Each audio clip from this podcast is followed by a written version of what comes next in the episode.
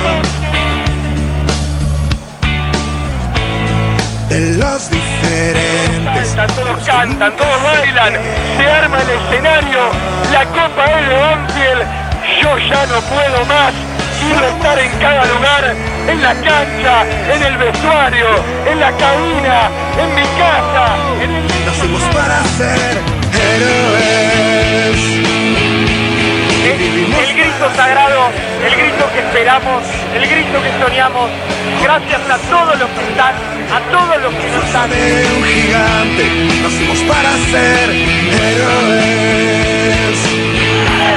El taladro revolea la alegría de la bombonera. La vuelta, la media vuelta olímpica. Aplaude toda la cancha de boca. Con el alma indestructible, con el espíritu imbatible. Nacimos para de la ser provincia de Buenos Aires. Se viene abajo el escenario. Todo avance de falta. Todo Este momento inolvidable. Se va a quedar Tori para siempre. En la reina de todo. La llega la copa.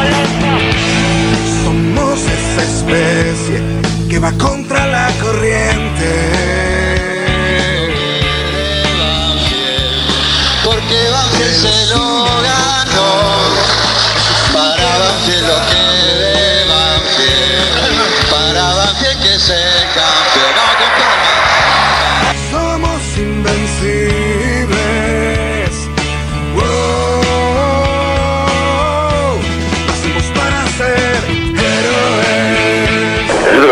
Mejores del semestre pasado, sin ninguna duda, por encima de todos, y le ganamos a todos.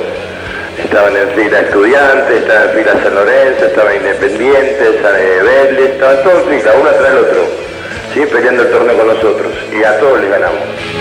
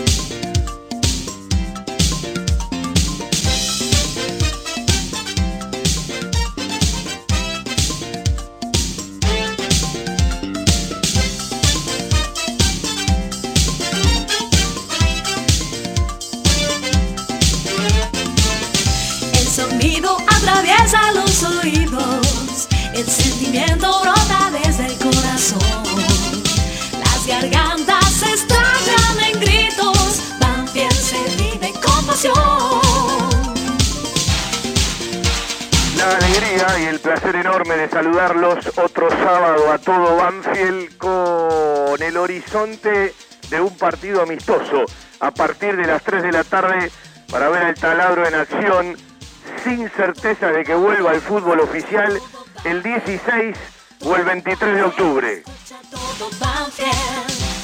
Hay una enorme cantidad de títulos en este primer sábado del mes 10 del calendario 2020. Como siempre, cada sábado todo Banfield es prácticamente un himno en la radio para los hinchas de Banfield por el aire de la 1550, estación 1550, el aire de la radio, más la aplicación, más el Facebook en vivo, más los sitios web. Siempre me critican porque no doy el teléfono al aire a cada rato en el programa. Voy a arrancar por decir 4911-9067. Así lo tienen una vez más agendados. Juan Pablo Vila hoy va a ser el comentarista por TNT, va a tener la dicha, la oportunidad, eh, lo vamos a envidiar sanamente a, mi amigo y hermano que va a poder ir al Lencho. Ahora está con otro amistoso que lo están haciendo por YouTube porque va en diferido. Banfield va en directo y por ahora no hay otra manera si no tenés el pack fútbol, ese que todavía muchos no lo volvieron a contratar porque no tienen la certeza de que el fútbol se vaya a jugar. Pero bueno, eh, cuando tenga un ratito vamos a charlar con él.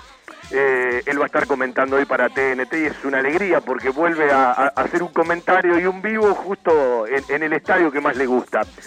Vamos a hablar del equipo, vamos a hablar del tema Bertolo, vamos a hablar de Jesús Dátolo, vamos a hablar de la venta del zurdito Claudio Nicolás Bravo, vamos a hablar del el último pago y la cancelación del Club Atlético Banfield a Walter Erviti y vamos a hacer un poco de memoria. Vamos a charlar y a tratar de entender ciertas cosas que nos preguntamos muy seguido. Y en el arranque del programa, saludando a Cristian Ricota como siempre en el control central, soy Fabián Gersac, hacemos y los invitamos como cada sábado hasta las 14 con nuestro querido Todo Banfield. Me pregunto por qué hay dirigentes del fútbol argentino en general, no estoy hablando de Banfield, que aunque no lo vociferen, no quieren que vuelva el fútbol en el 2020. Porque hay dirigentes que sí, uno supone la gran mayoría, y otros que parece que no.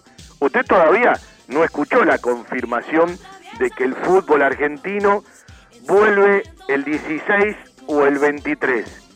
Usted no escuchó montones de cuestiones. Ayer charlaba con dos ex jugadores de Banfield que uno aprecia mucho que están en el interior del país. Y ellos me preguntaban a mí si teníamos alguna novedad porque allá lo ven muy difuso el tema. Es cierto que se habla que del 12 al 15 comenzarían los vuelos, más allá que en el caso de los planteles tendrían otras posibilidades.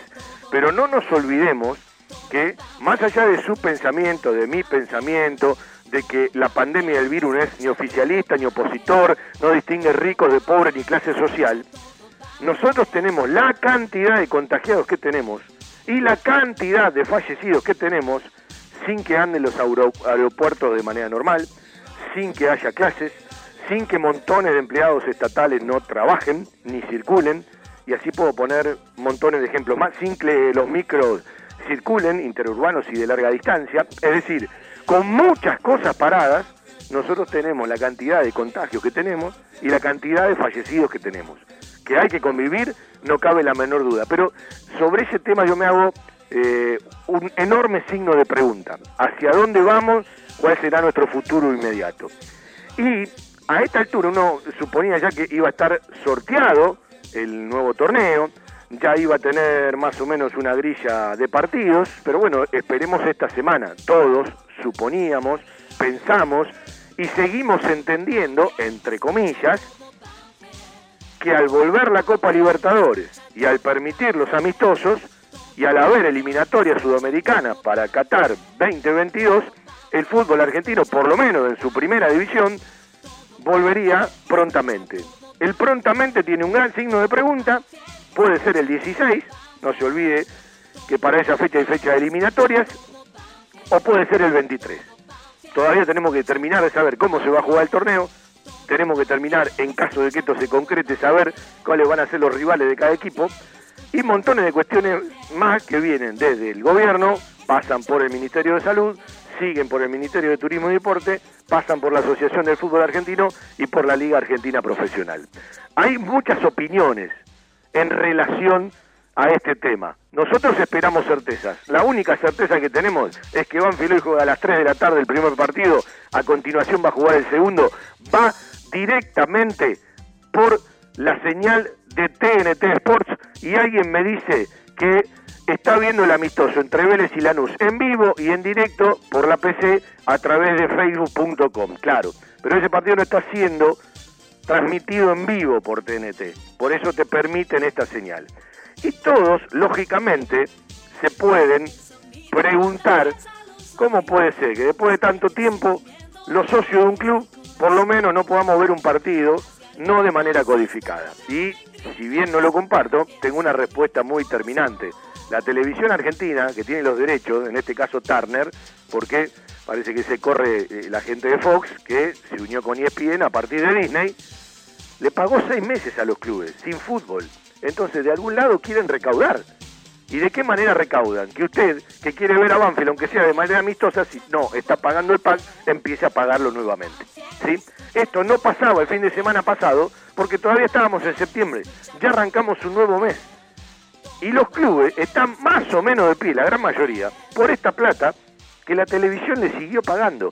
Usted piense, agarre Banfield, más allá de la venta que viene de Bravo y que en un ratito la vamos a charlar y a discutir.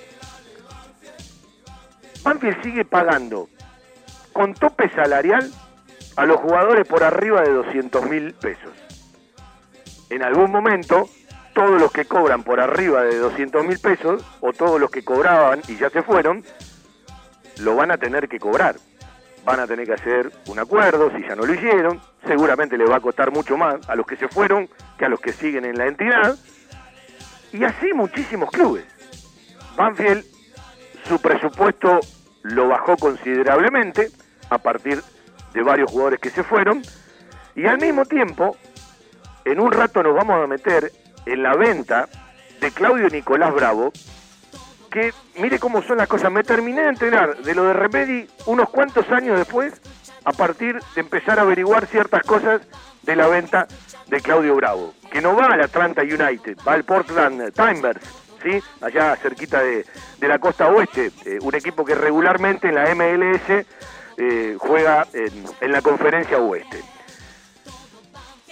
Se va a quedar hasta fin de año, no le van a modificar la estructura en ese lugar de la cancha a Javier Esteban Sanguinetti. Después veremos si se juega o no oficialmente en lo que resta de este año. Alguien ayer me dijo, y aprovecho y voy tirando títulos, eh, muy cercano a la Copa Argentina, ante una pregunta, ¿hay Copa Argentina? Y la respuesta fue, hay muchos intereses en juego, tiene que haberla. Si el torneo arranca en octubre, hay fecha de Copa Argentina en noviembre. Si el torneo se pospone, puede haber fecha de Copa Argentina más adelante. Es decir, la Copa Argentina viene detrás del arranque de la Liga Profesional Argentina de Fútbol y el torneo que vayan a presentar, que por ahora tiene formato, que tiene borrador, que tiene decisiones, pero que no está terminantemente eh, aprobado y todavía se discutía si se iba a poner o no la fecha de clásico y habrá que ver cómo se reorganiza porque, bueno, te daban las fechas arrancando el último fin de semana de septiembre y esto puede arrancar a mediados de octubre o a fines de octubre. ¿Qué quiero decir con todo esto? Que vos, de una u otra manera, estás parado con una serie de amistosos y de cantidad de partidos oficiales hasta fin de año. Por ahora tenés comprobado, definido, autorizado, en el caso de Banfield, los amistosos de esta tarde frente a la Asociación Atlética Argentino Juniors en la geografía mágica del Lencho Sola y el próximo 10 es decir, el sábado que viene, Ferrocarril Oeste lugar a confirmar. Y Sanguinetti nos decía la semana pasada que también tienen previsto un amistoso si no arranca el fútbol el 16 para el sábado 17 de octubre. Si usted tiene memoria y le gusta escuchar nuestros programas y le presta atención porque nos gusta fundamentar, habrá escuchado el otro día cuando le preguntamos a Javier Esteban Sanguinetti si lo tenía en cuenta Agustín Ursi. Usted habrá escuchado alguna vez en la charla que hicimos con Juan Fontenla y en la charla que hicimos con Sanguinetti que la bajada de línea, y cuando hablo bajada de línea es Espinosa hacia abajo y comisión directiva hacia abajo, que no lo tengan en cuenta Agustín Ursi. ¿Por qué? Porque la venta prioritaria y buscada por Banfield era la de Agustín, en un determinado valor económico, con cierta envergadura económica, que la realidad es que no llegó. Y que lo que ofrecían por Agustín Ursi estaba al 50 o por menos del 50% de lo que en algún momento se hablaba. Es decir, de los 10 palos. Cuando hablo 10 palos hablo de dólares o de euros. Esta oferta por Bravo como otra ya existieron. ¿Qué hace Banfield? Y acá usted podrá empezar a estar de acuerdo o no. Yo lo primero que le digo, que para mí es una mala transferencia. Pero al mismo tiempo tengo la obligación de contextualizar. Y usted me va a decir, ¿y qué es contextualizar? Entender las urgencias, entender las necesidades. Otra vez a Banfield le pasa, y no es la primera vez en su historia, y no es la primera vez en esta gestión, ha pasado siempre, que vende con suma necesidad. Y si bien no tengo certeza, y creo que cambia bastante, si la venta es por el 50% o por el 75%, este dinero que a Banfield le empieza a entrar, le va a permitir, multiplicado cada dólar por lo que vale el dólar oficial, un determinado ingreso para acomodar otra vez todo lo que tiene que acomodar. Entre tantas cosas a que le decía yo de, los topes salariales y de todas las cosas que debe. Entre Walter Herbiti, pago 3, por el cual estaba obligado, y bueno, el colombiano, por los derechos de formación a millonarios, gastó arriba de 100 mil dólares, Banfield. Y usted sabe, por estrategia, después podamos discutir si la estrategia es buena o mala y si al fin de la vuelta a veces se te torna en contra. Banfield tiene esa costumbre de que paga a partir de la sentencia y cuando es embargado o inhibido. No concilia los juicios, no, no, no los reduce. Usted se acuerda que yo le decía hace un par de programas, hoy, como estás parado, te conviene más que te haga un juicio, caso Sibeli, caso Conde, que vos tenés varias instancias, lo pateás para adelante, a que te inhiban, porque si te inhiben, tenés que pagar. Y Banfield, para autorizar las incorporaciones y las autorizaciones de Lolo, renovación de préstamo, incorporación, más allá de que sigue en el club, Mauricio Cuero, el Colorado Cabrera, Luciano Pons, y poder vender, en este caso, a Claudio Nicolás Bravo, tenía que salir de esa inhibición y de ese embargo. Por lo tanto, aquí tiene una respuesta. Nosotros después vamos a hacer memoria de cómo nació este último pago de Walter Herbiti, para que la gente conozca. Y con fecha 2 de octubre, directamente a la cuenta de Walter Herbiti, por transferencia, en pesos, porque si bien este acuerdo era en dólares, una cuota de 78 mil dólares y dos cuotas de 76 mil dólares, al día que Banfield 2 de octubre le transfiere cuánto fue en pesos lo que cobró Herbiti en la cuota número 3 que estaba vencida desde el 15 de julio, se accionó, se inhibió y Banfield se tuvo que hacer cargo, quiero creer que no del 0,25 diario que estaba en el convenio, que al mismo tiempo la caducidad le daba en la justicia ciertos plazos para reclamar y al mismo tiempo, al mismo tiempo, eh, está clarísimo que Banfield se tiene que hacer como parte demandada cargo de todas las costas. ¿sí? Terminó, gracias a Dios terminó, pero para que usted tenga claro, el acuerdo era una cuota de 78 mil dólares, que fue pagada en tiempo y forma el 30 de julio del año pasado, otra de 76 mil dólares, siempre al valor del día anterior por el Banco de la Nación Argentina, trasladado a pesos, que fue saldada en tiempo y forma el 19 de diciembre, y la tercera que vencía el 15 de julio, que no se pagó en tiempo y forma, que hubo una inhibición, accionó la parte que demanda y Banfield tuvo que terminar de pagar el 2 de octubre para cancelar de una vez por todas esta eh, situación.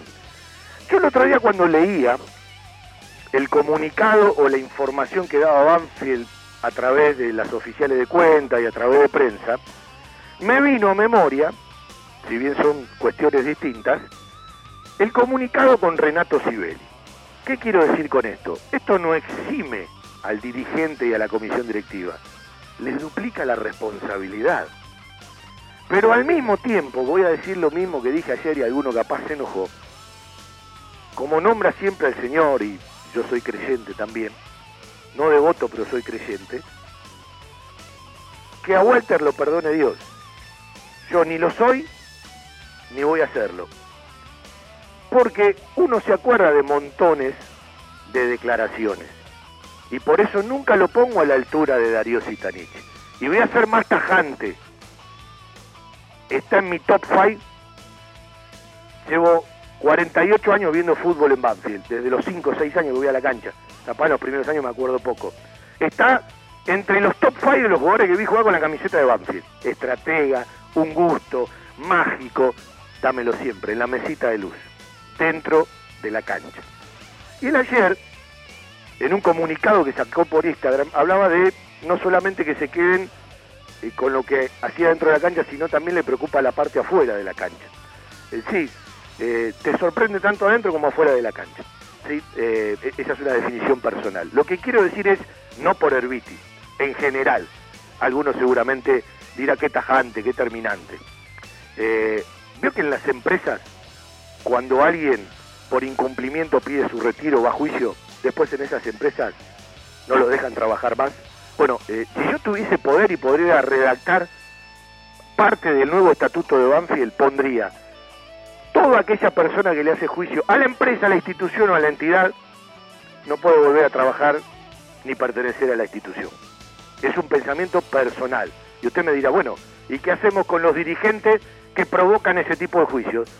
Seguramente tendríamos que tener un organismo que lo sancione, pero no un organismo dentro de un estatuto dentro de un club que funcione como amiguismo, como clientelista, como verticalista, sino un organismo independiente que le ponga límites. Entonces, el primero sancionado va a ser el dirigente que provoca ese juicio, pero quien me hace juicio a mí, a la empresa, a la institución, en mi club no trabaja más.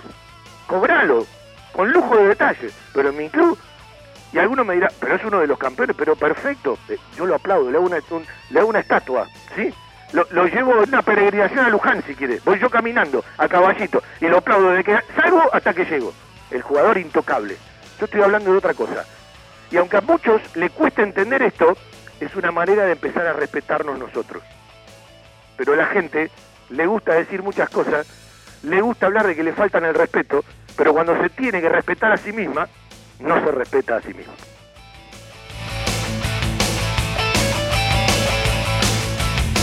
Vendemos un ratito y vamos a charlar del tema Bertolo. Ayer, yo le voy a contar lo que me pasó.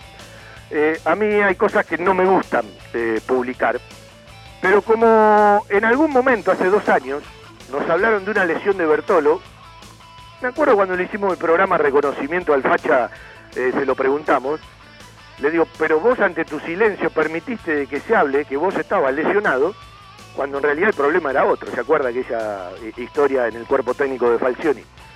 Bueno, eh, uno no está en los entrenamientos, uno no tiene ciertos fundamentos, pero sí entiendo, más allá de que es un tipo al que aprecio, que me parece muy querible por todos los compañeros, de que ha hecho cosas que otros muchachos no han hecho, y no me cabe duda que quiera Banfield, ha hecho cosas que otros jóvenes no hicieron, siempre en silencio, en perfil bajo, y hasta le diría que caminando por la vida uno eh, se acerca mucho más a un Nicolás Bertolo que a tantos otros.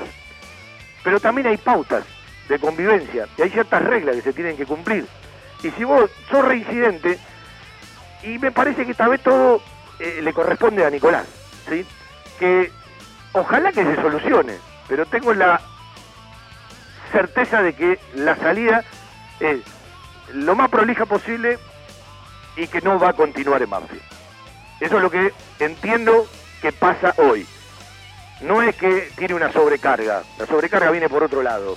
¿sí? Ayer practicó con la reserva, porque el día anterior volvió a tener un problema. ¿sí?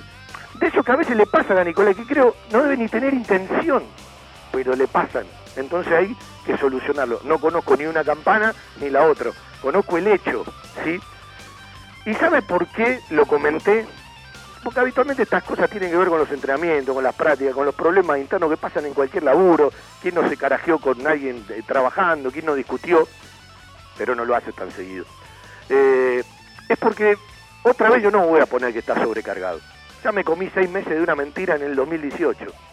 Y es como digo yo, eh, eh, para eh, no mentir a la gente, primero no se tiene que mentir uno. Después lo que tome un medio o el otro, cómo lo maneje uno u otro, la intención que tenga uno y otro, es un problema de los demás. Yo me hago cargo de lo que pongo yo, ¿sí? Ni más ni menos. Y creo que es la mejor manera de no faltarle respeto a la gente. Después, las interpretaciones que corren por cuenta de la gente, el proselitismo metido en el medio, cómo lo llevo para un lado o para el otro ya no es un problema mío. Como siempre digo, es muy fácil criticar siempre por costumbre o por moda. A mí me gusta la crítica cuando corresponde, porque si vos criticás siempre o alabás siempre, no sos creíble. Vos tenés que criticar cuando la crítica es considerable y vale la pena y tiene fundamento, y también tenés que marcar ciertas cuestiones que están bien a partir eh, de las cosas que están bien, porque no todo es bueno o todo es malo. Es cierto que transitamos por un contrato de credibilidad que esta gestión capaz se le rompió hace un tiempo, por lo tanto, hacia la crítica todo a veces se magnifica y se potencia, y se va a potenciar y magnificar mucho más en un camino proselitista que falta muchísimo, pero que ya arrancó. ¿sí? Después voy a charlar también de esto, de qué veo hoy, camino a las elecciones del 2021, para la que falta un montón, para la que va a correr mucha agua debajo del puente y para la que todo puede ir modificándose. Pero un escenario que yo tenía en la cabeza hace 40 días, 30 días, 20 días, hoy se me modificó. Capaz estoy equivocado, es lo que siento yo y lo que opino yo. Y vamos a charlar con un amigo de la casa, integrante de nuestro grupo protector, y le agradecemos a todos por acompañarnos a los que son parte hasta fin de año, hasta que, bueno, vuelva el fútbol, se jueguen 10 partidos, podamos acomodarnos. Eh, que así estuvo en la reunión de socios que hace habitualmente Banfield todos los viernes. Eh, como es abogado, eh, bueno, conocer un par de cositas más. ¿sí? No voy a dejar de hablar del tema Dátolo, no voy a dejar de hablar del tema Arbiti, no voy a dejar de hablar del tema Bueno, no voy a dejar de hablar del tema Bertolo.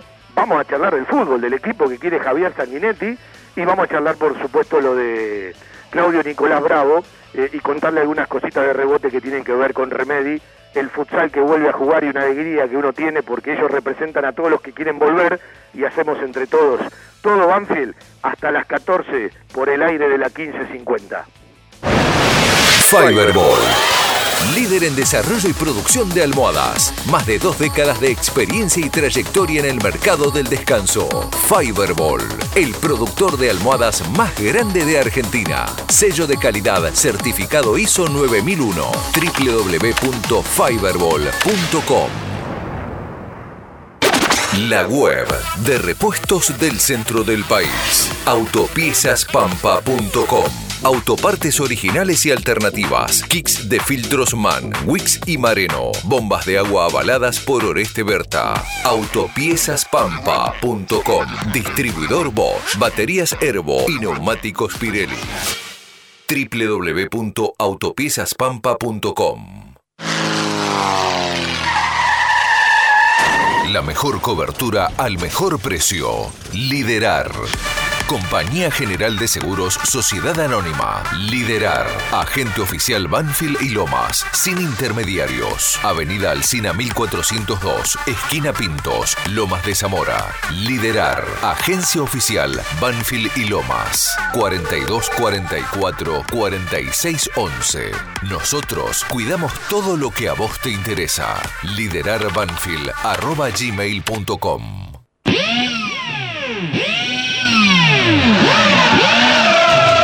Gol de James, que sigue convirtiendo goles para el Everton. Más tarde va a jugar el equipo de Guardiola frente al equipo de Marcelo Bielsa, con el respeto mutuo y los elogios, ¿sí? Siempre significativo de uno para con el otro, y que hay que eh, valorarlos eh, muchísimo, porque estamos hablando de, dos técnicos eh, que bajan mensaje, que provocan mucho eh, en el fútbol, que le dejan mucho a sus futbolistas y, que además, bueno, eh, en el caso de Guardiola ha conseguido eh, enorme cantidad de resultados, pero cuando un tipo como Guardiola, a alguno le puede gustar más un fútbol que otro, y esto es discutible y cada uno tiene su gusto, pero cuando la gente discute, la gente que habla de fútbol discute a Guardiola, es como que me parece que le está faltando el respeto a la realidad y una trayectoria, ¿no? Eh, vos si querés poner a otro eh, en un mejor lugar, ponelo, pero sin faltarle el respeto a quien merece respeto. Y que ese técnico hable de un técnico argentino, como habla Guardiola, de Marcelo Bielsa, tiene que ser un orgullo para todos nosotros los argentinos. Yo alguna vez dije hace muchísimo tiempo, ojalá tengamos muchos Marcelo Bielsa en distintas funciones dentro de nuestra patria y dentro de nuestro país. Porque yo sigo pensando lo mismo. Nos faltan ejemplos nos faltan espejos.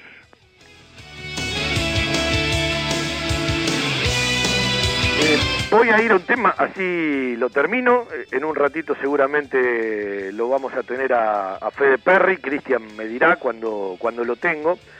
Pero hoy estaba eh, volviendo hacia atrás para ponerle punto final al, tema de Herbiti. Siempre digo lo mismo, ¿eh? quiero ser eh, honesto y consecuente. Si mañana Walter Herbiti viene con un escribano, ¿sí? porque usted sabe que yo estoy en un camino en donde ya las palabras no me alcanzan, me gusta ver la firma y los papeles, ¿sí? Una cosa que me pasa un tiempo a esta parte. Y me dice, ah, mire, Espinosa no está más en el club. ¿Se acuerda que yo dije que si me pedían disculpas o alguna vez no estaba, no iba a hacer el juicio? Y lo dona todo, salvo alguna cosa que seguramente eh, eh, en todo su derecho, porque de última estuvo reclamando cuestiones. El tema es lo que habló en su momento. ¿Lo dona? Ah, yo le pido disculpas con todo esto que estoy diciendo. Bueno, en realidad no le pido disculpas. Asevero todo lo que dije y empiezo a pensar eh, otro tipo de cosas. ¿Se acuerdan que alguna vez le está hablando alguien que en el 2010, cuando estuvo internado en el Gandulfo por una operación, y Javier Macedoni hacía el programa desde la radio y yo salía desde el hospital, después de una importante operación de un divertículo, y estoy vivo gracias a mi amigo y compadre Héctor Marcheta. Eh, ¿Se acuerdan que estaba todo el tema del doping? ¿Sí? Eh, de Herbiti. Y yo, eh, me costó caro igual. Dije, entre Portel y Herbiti le creo a Walter Herbiti. ¿Sí? En ese momento dije eso. Mucho más adelante, cuando se planteó todo lo que se planteó, dije al aire, si Walter Herbiti cuando se va de Banfield no va a Independiente, le creo. Si va a Independiente, no le creo. Fue a Independiente. Y después tengo algunas cuestiones que alguna vez me gustaría charlar con él, y por supuesto que es un placer hablar de fútbol con él, es un tipo que tiene una capacidad enorme, que es un estratega, y cuando lo escucho a Gabriel Mariotto decir, es indispensable para Banfield, algo que Banfield no se puede privar, me parece bárbaro, si mañana le toca ganar a Gabriel, ser presidente del club o ser conducción, lo puede contratar como asesor suyo. Nadie se lo puede reprochar. Yo lo que digo que no es por Herbiti, yo digo en general, si realmente queremos cambiar una forma de pensar en Banfield, tenemos que empezar a tener un estatuto ejemplificador, un estatuto que empezaron a trabajar muchos, que se lo pasaron en borrador definido, con algunas enmiendas que tenían que hacerle algunas correcciones para presentarlo en asamblea, que se prometió presentarlo en asamblea mucho tiempo atrás, no se presentó, que sigue encajonado y que ahora todos están tratando de volver a hablar del estatuto camino a- al, al- proselitismo, que es lógico. Banfield necesita ayornarse, necesita un estatuto, pero necesita además respetar el estatuto, ¿sí? Porque no solamente tenerlo, es respetarlo. Y es dar un paso adelante. Si realmente queremos ser sinceros, si realmente queremos un club desde otro punto de vista, más democrático, con eh, otra forma de manejarse y con serias sanciones a quienes se equivocan o hacen lo que no se debe, una vez comprobado, por supuesto, porque una cosa es eh, ensuciar a alguien, eh, enjuiciar a alguien, y otra cosa es que realmente se compruebe que esto es cierto, porque si no nos quedamos simplemente en las palabras y no se llega nunca a la justicia. Y como usted sabe, una mano lava la otra y la dos lava la cara. Bueno, alguna vez tenemos que tener algo ejemplificado. El fútbol argentino tiene que dar ese paso, ¿sí? Alguno me dirá, pero vos eh, eh, soñás con, con, con helada, con los enanitos, con Blancanieves, ¿sí? Te das una vuelta por los Reyes, con Papá Noel, etcétera, etcétera. Bueno, yo hablo de un ideal, a lo que me encantaría que alguna vez se llegue. Usted me pregunta, ¿va a pasar? Y yo le diría que no. Creo que en lugar de mejorar vamos empeorando. En general, ¿sí? Pero alguna vez la educación va a tener que ser distinta. Alguna vez van a tener que empezar. No lo veremos nosotros, no lo verán nuestros hijos, lo verán nuestros nietos, pero es el deseo que uno tiene. Es el deseo que uno tiene. Tenemos que mejorar. Y alguna vez hay que arrancar desde otro lugar. Pero arrancar de verdad.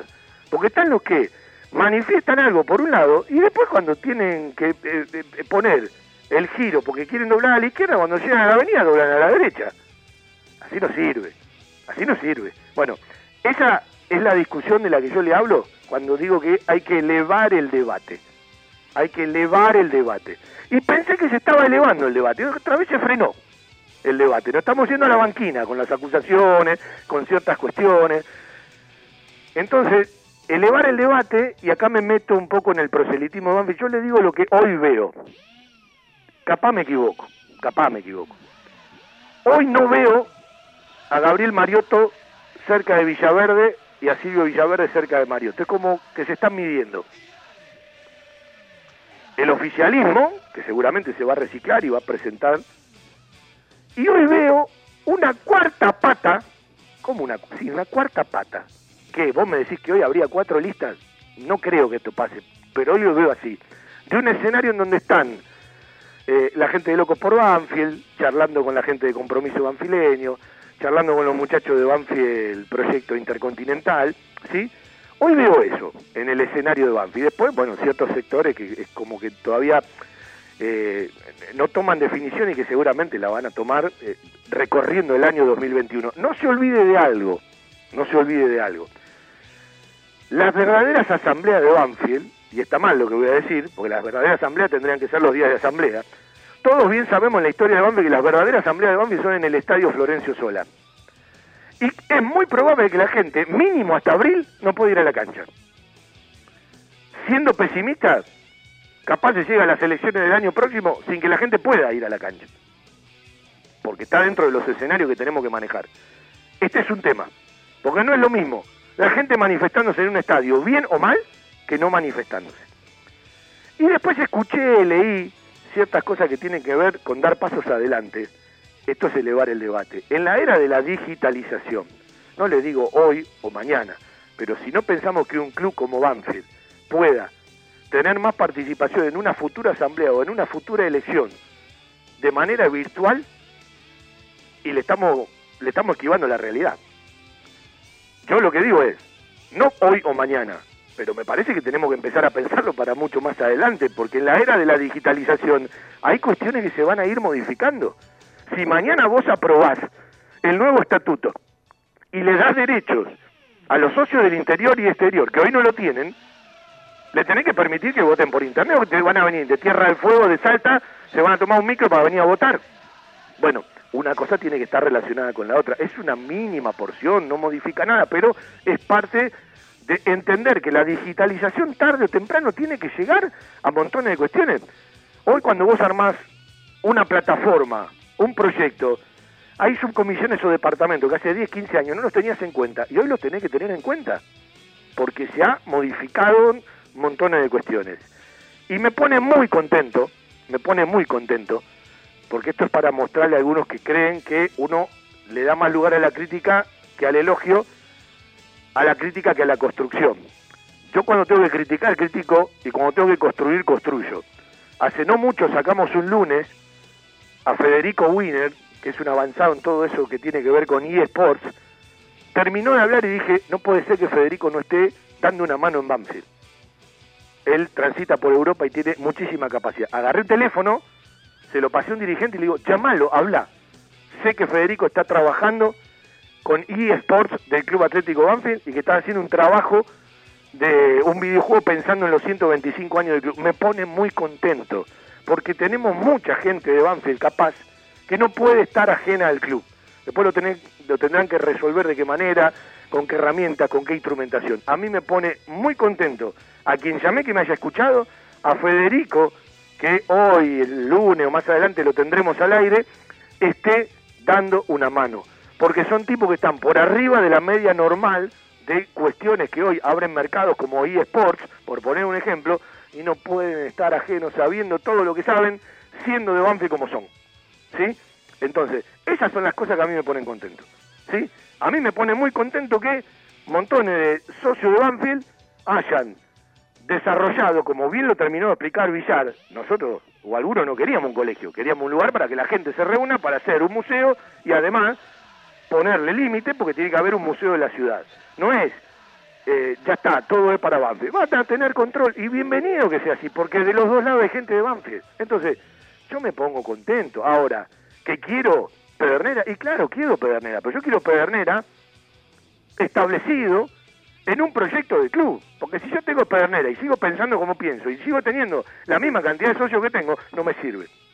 Tiene que ser parte de ese debate y de resolverlo solo y en favor del Club Atlético Banfield, sí, ningún atisbo de favoritismo para ninguna persona, solamente para nuestro club, enclavado y establecido en un proyecto y en una necesidad de tener mayor cantidad de socios. El otro día publicamos que vamos camino a la novena agrupación en Banfield.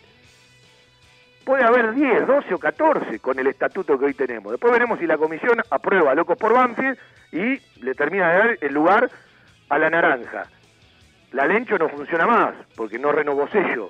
Usted sabe que no se presenta en una lista o compartiéndola en una unidad o en una alianza en dos elecciones, perdés el sello. La Lencho sola la perdió, Banfield hoy tiene siete agrupaciones más dos que están eh, en el papelerío, loco por Banfield mucho más avanzado desde el año pasado, y la naranja para ser oficializada y ser aprobada por comisión directiva. Después eh, veremos cuáles son los tiempos.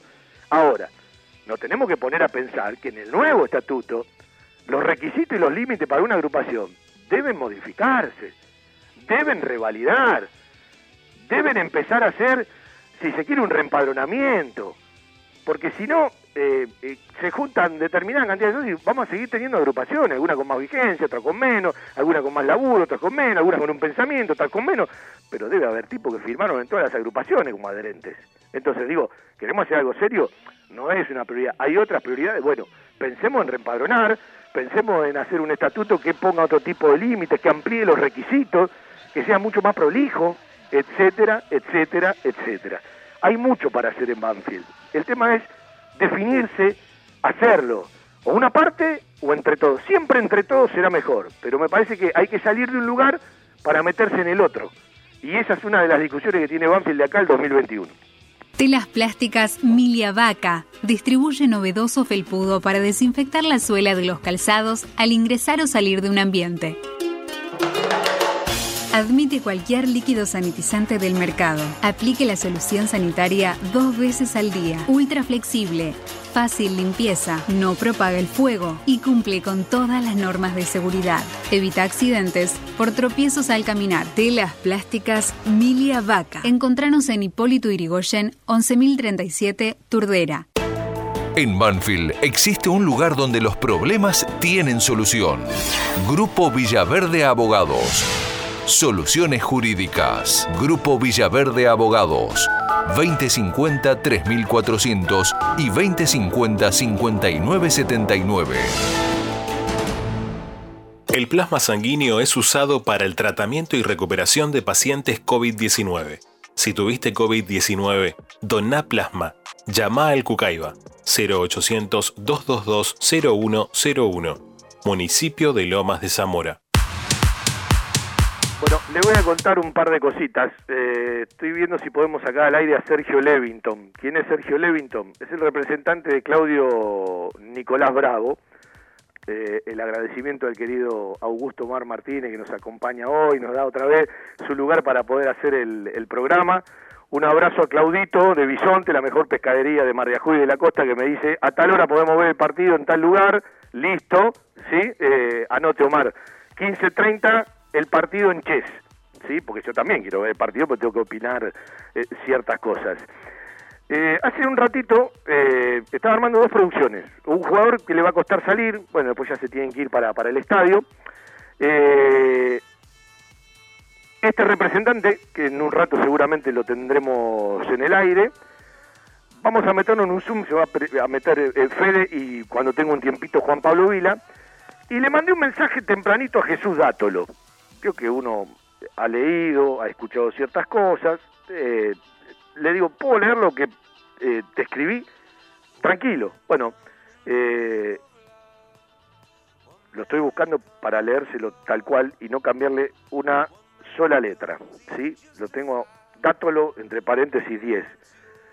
Jesús querido, si estás, te llamo para el programa o te mandamos un Zoom, solo sonido, para sacarte al aire en el programa. 12.30 de la Argentina, no sé la hora que es en Brasil, abrazote. ¿Qué hace Fabián? Ando ocupado.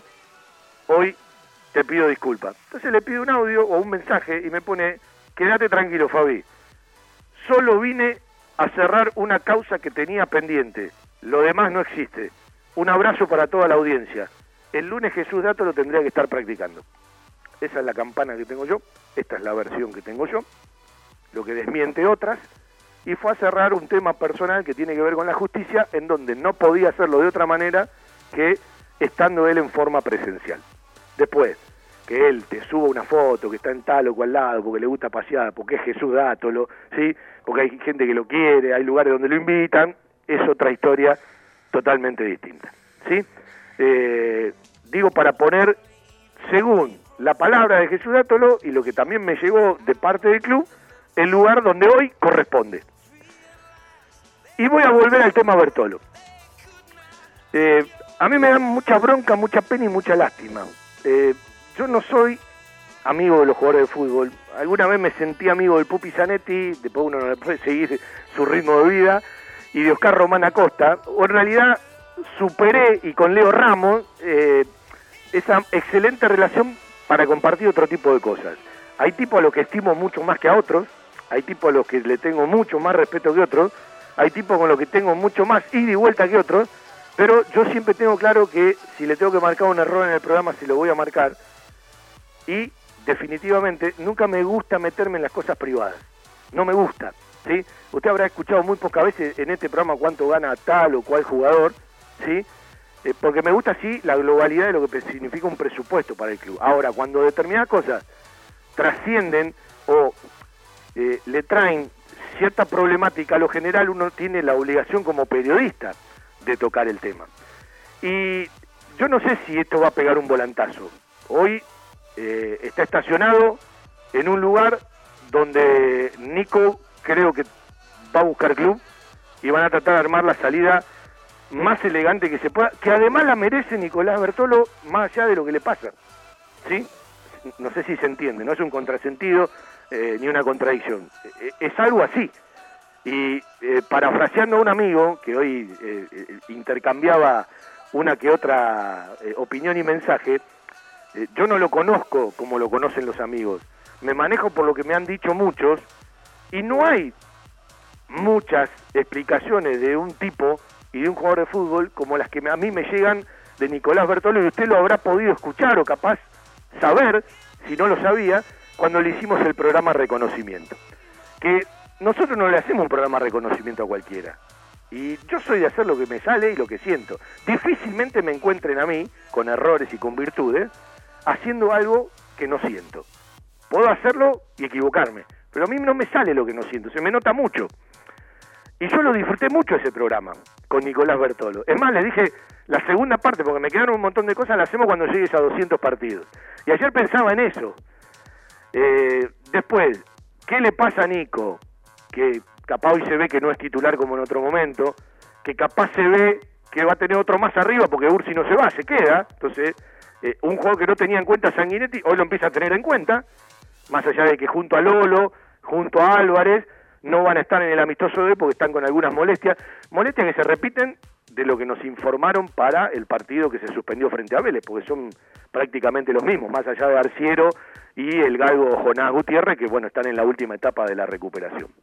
Le voy a saludar a un amigo. ¿Cómo le va, Peluche? ¿Cómo anda? Un placer saludarlo. ¿Cómo anda usted?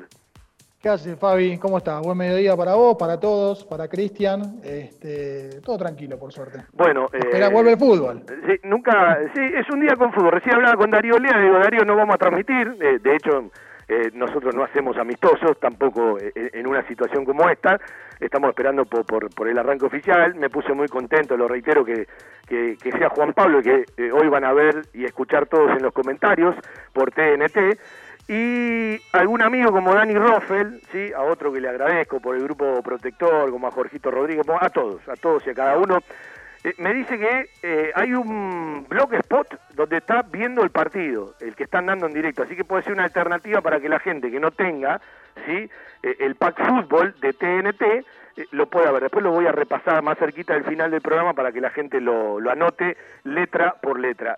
con todo el cariño a dos o tres que me mandaron audio, no lo puedo escuchar hasta la tanda, ¿sí? porque estoy al aire, así que no les puedo responder. Durante la hora del programa traten de escribir al WhatsApp, 11 40 85 7659. Ahí me contestó el representante de Bravo, cuando quieras, así que seguramente lo haremos cuando arranque la segunda hora. Eh, Fede Banfield nunca deja de darte datos y bueno, eh, estamos pasando por, por, muchísimos temas hoy, ¿no? Lo de Bravo, eh, lo del final de la cancelación del Power Beatty, lo de Bertolo, el equipo que va a poner Sanguinetti hoy, porque algunos decían, bueno, eh, cuando esté Lolo no va a jugar el corcho, no muchachos, el corcho juega, el corcho juega, ¿sí? Eh, capaz no juega Cabrera, que en el ritmo, lo explicó el otro día, puede estar un poco distante porque viene de otra categoría, el corcho juega. Y te voy a hacer una pregunta. Vos sabés que los nuevos referentes de vestuario de Banfield de un tiempo a esta parte son Mauricio Lolo y Jonás Gutiérrez y alguno más que se me pierde. Eh, no son jugadores formados en el club. Si vos hoy tenés que elegir un capitán, ¿a quién elegís de capitán? Eh, a ver, estoy hablando de un capitán que represente a Banfield, es decir, que se haya formado en Banfield. ¿A quién elegís de capitán? Arboleda. Y con Arboleda tenemos otro temita por delante. Si no firma contrato, yo no sé si va a seguir siendo titular. Y me estoy, Bueno, me bueno. estoy aventurando. Eh, Ya les conté a todos que pasó a ser representado por un grupo holandés, eh, que Arboleda le vence en contrato en junio del año que viene, pero ustedes saben que si no renueva a fin de año ya es un tema. Bueno, este es un tema que está en la mesa. Eh, Arboleda, el club necesita y quiere que renueve contrato. No quiere llegar a diciembre o a enero. ¿Se entiende? Es, lo, lógico, generalmente se suele intentar renovarlo un año antes de que venza, ¿no? Porque obviamente si vos estás mucho más cerca de la fecha a vencer, este, tenés tiene más margen el jugador para jugar con eso, ¿no? Digo, no firmo, me quedan seis meses y me quedo con el pase. En cambio, si no firma ahora y Banfield toma la decisión de que Arboleda no juegue, ya sería un año el que quedaría para Arboleda, cosa que no sería beneficioso para la carrera deportiva de Arboleda. Mucho menos, porque se está cortando. Ya estamos más cerca de fin de año que, que de mitad de año. Sí, de verdad, de verdad. Bueno, Pero acá bueno, un amigo me dice, el jugador que es capitán tiene que ser ídolo y el de más experiencia. Bueno, la palabra ídolo, viste, yo tengo una enorme, una enorme discusión. Y después, bueno, lo elige el mismo plantel, ¿no? Estamos de acuerdo Sí, en esto. Así que, bueno, es una pregunta que tengo. ¿Quién va a ser el capitán de Banfield? ¿Quién va a ser el capitán? que- Porque también tiene que tener eh, una cierta representación, porque algunos pueden decir, ¿y el que más partidos tiene? Bueno, pero capaz tiene una personalidad eh, que no es líder, eh, eh, que eh, en realidad no se establece y no se impone en cierto momento o en el vestuario. Yo creo que un capitán tiene que redondear montones de cuestiones, fundamentalmente ser líder adentro y afuera de la cancha. Exacto, sí, te iba a decir eso. Por ahí una cosa es lo que significa para la gente un capitán y otra cosa es lo que significa puertas adentro, ¿no? que es mucho más importante este, para manejar el grupo, para los- las cuestiones económicas, para el ida y vuelta, para el nexo también con el cuerpo técnico y con la dirigencia. Digo, el capitán no es solamente el que tiene 300 partidos en la primera de Banfield, que puede serlo, pero quizás como decís vos, si es alguien que no tiene la personalidad o que no le llega bien al grupo o que no se comporta de la manera que se tiene que comportar un capitán, digo, este, puede ser alguien que no, no esté tan representado con la historia del club y que no tenga tanto partido con la camiseta de Banfield. Bueno, ¿qué te pasa con todo lo que te enteras? Vos preguntame, yo te cuento lo que sé de la venta de Bravo, si podemos charlar con su representante en el arranque de la segunda hora. Eh, yo hace un rato, ayer me habrás leído en Twitter, dije, en principio para mí no es una buena transferencia, pero tengo la obligación de contextualizarla. ¿Qué significa esto? Lo reitero. Vos tenés un montón de obligaciones, no dejás de atravesar una pandemia, arreglaste ciertas cosas, ¿sí? Eh, eh, con jugadores en los topes salariales que tarde o temprano lo vas a tener que pagar. Y además tenés, eh, bueno, todo lo que te va pasando de, de una crisis que no tuviste sponsor, se te caen las cuotas sociales, se te caen algunos aranceles deportivos, es cierto que tenés la ayuda del Estado en la mitad del sueldo de los que están blanqueados, que tenés el descuento del 35% en lo que te facturan, pero eh, estás para dar una realidad que es crítica y evidentemente todos sabíamos, siempre en Banfield hay que vender, eh, bueno, todos sabíamos, después podemos compartirlo o no, no, podemos preguntar por qué siempre nos pasa lo mismo, etcétera, etcétera. Lo que digo es que todos sabíamos, el mismo técnico lo dijo un montón de veces, que Banfield tenía que vender. Fue a buscar una venta. Yo quería vender a Fede Perry en 10. Y la verdad, no me ofreció más de 5. 4 o 5. Bueno, no lo vendo. Lo necesito poner en cancha para ver si en algún momento vale esos 10 que yo quiero. ¿Qué hacemos? Y bueno, tratemos de reflotar algunos que nos ofrecieron menos y que quizás, aún con un buen rendimiento, no tienen tanto valor de venta. Porque un valor de venta importante tiene más desarrollo en un Agustín Ursi que en un Claudio Bravo. ¿Se entiende a dónde voy, Fede? Sí, sí, entiendo, Fabi. Eh, y comparto en el, hecho de contextualizarlo, porque, a ver, la gente por ahí mira ciertas ventas de ciertos clubes, y es cierto que por ahí todos esperábamos que Banfield venda a determinados jugadores en, en un valor más alto. Sí, pero, ojo, digo, ¿eh? eh repasá, mi- un millón, repasá un millón y medio de dólares, un millón y medio de dólares, que vos lo tenés que especificar. Digo, Banfield muchas de las deudas que tiene, las tiene en pesos. ¿Sí? Las deudas o lo que está trazado con los sueldos de los empleados, lo tiene, lo tiene en pesos. Entonces, esa es la ecuación que quizás en la necesidad y en la urgencia del momento, este, imagino yo que ven los dirigentes de Banfield. Ahora, eh, quizás en algún momento tiene- tendría que ser el punto de partida para decir, bueno, me pongo al día con determinadas cuestiones, que no me pase más esto. Alguna vez tenés que pegar la vuelta, ¿no? Porque siempre estamos en la misma. Siempre estamos, mira, necesitamos vender, aunque no sea del, todo buena la venta, porque necesito ponerme al día. Bueno, me pongo al día. Seis meses después, otra vez estoy atrás. Digo, Banfield en algún momento tendría que equilibrar sus cuentas, equilibrar su déficit y no llegar a esta situación de estar obligado a vender para ponerse al día. Porque también el que te viene a comprar sabe tu situación. No es tonto el que, el que ofrece cierta plata y sabe que vos tenés una- esa necesidad. Entonces, si el día de mañana no la tenés, vos podés salir a negociar de otra manera. Fede, yo te quiero agregar un montón de cosas más. También eh, de tener memoria. Y voy a seguir con esto de contextualizar y voy a diferenciar que no es lo mismo un 50 que un 75 y voy a hacer referencia a lo que me enteré después de mucho tiempo del tema Eric Remedy, que te vas a sorprender. Vos y la gente. Eh, pero vamos a cumplir con la tanda, mostramos los documentos, capaz podemos meter al representante de Claudio Bravo, vos te quedás por el Zoom, la primera hora tuvo mucho dato, quédate porque hay mucho más para la segunda hora, hacemos todo Banfield. Soy Fabián Gersac por AM 1550, un placer hacer radio para los banfileños. Compartí la radio en las redes sociales. En Facebook, Estación 1550. En Twitter, arroba Estación 1550. Estés donde estés, viví la radio desde adentro. Miércoles, 19 horas, un globo en todas partes. La mejor información, actualidad, notas y entrevistas con la conducción de Fernando Rodríguez y un gran elenco. Un globo en todas partes. Miércoles, 19 horas, por estación 1550.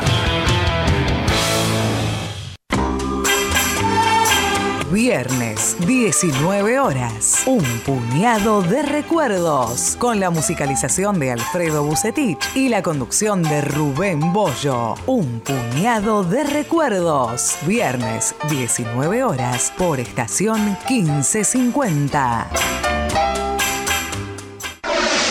La publicidad en radio es una forma eficiente de llegar a una amplia audiencia con un alto potencial de comercialización. Publicitando en radio, su producto llega a miles de personas y hoy en día ya no hay fronteras. Se puede escuchar en todo el mundo, por lo que la lista de los beneficios derivados de la publicidad radial es realmente interminable. Estación 1550 ofrece una vía de comunicación totalmente accesible para todos los presupuestos. Contamos con planes tanto para las grandes organizaciones como para aquellas personas que recién comienzan, brindándoles a todos por igual la oportunidad de ser reconocidos. Lo invitamos a contactarse con nosotros de lunes a viernes de 16 a 20 horas al 49 1209 64, celular 1555 68 6302. Cordialmente lo asesoraremos para garantizarle total éxito en su estrategia para obtener los resultados esperados invitados. Desde 1987, haciendo radio para todos los banfileños, todo Banfield, con Fabián Gersac, la mística de un estilo que convive con la gente. Audiciones Todo Banfield, un sentimiento, una pasión. Lunes de 19 a 20, 30 horas y sábados de 12 a 14 horas por estación 1550. Porque la pasión por Huracán va más allá de los 90 minutos. Los martes a las 18 hacemos Globo de mi vida con la conducción de Gustavo Quinteiro y el equipo más quemero. Globo de mi vida, martes 18 horas por estación 1550.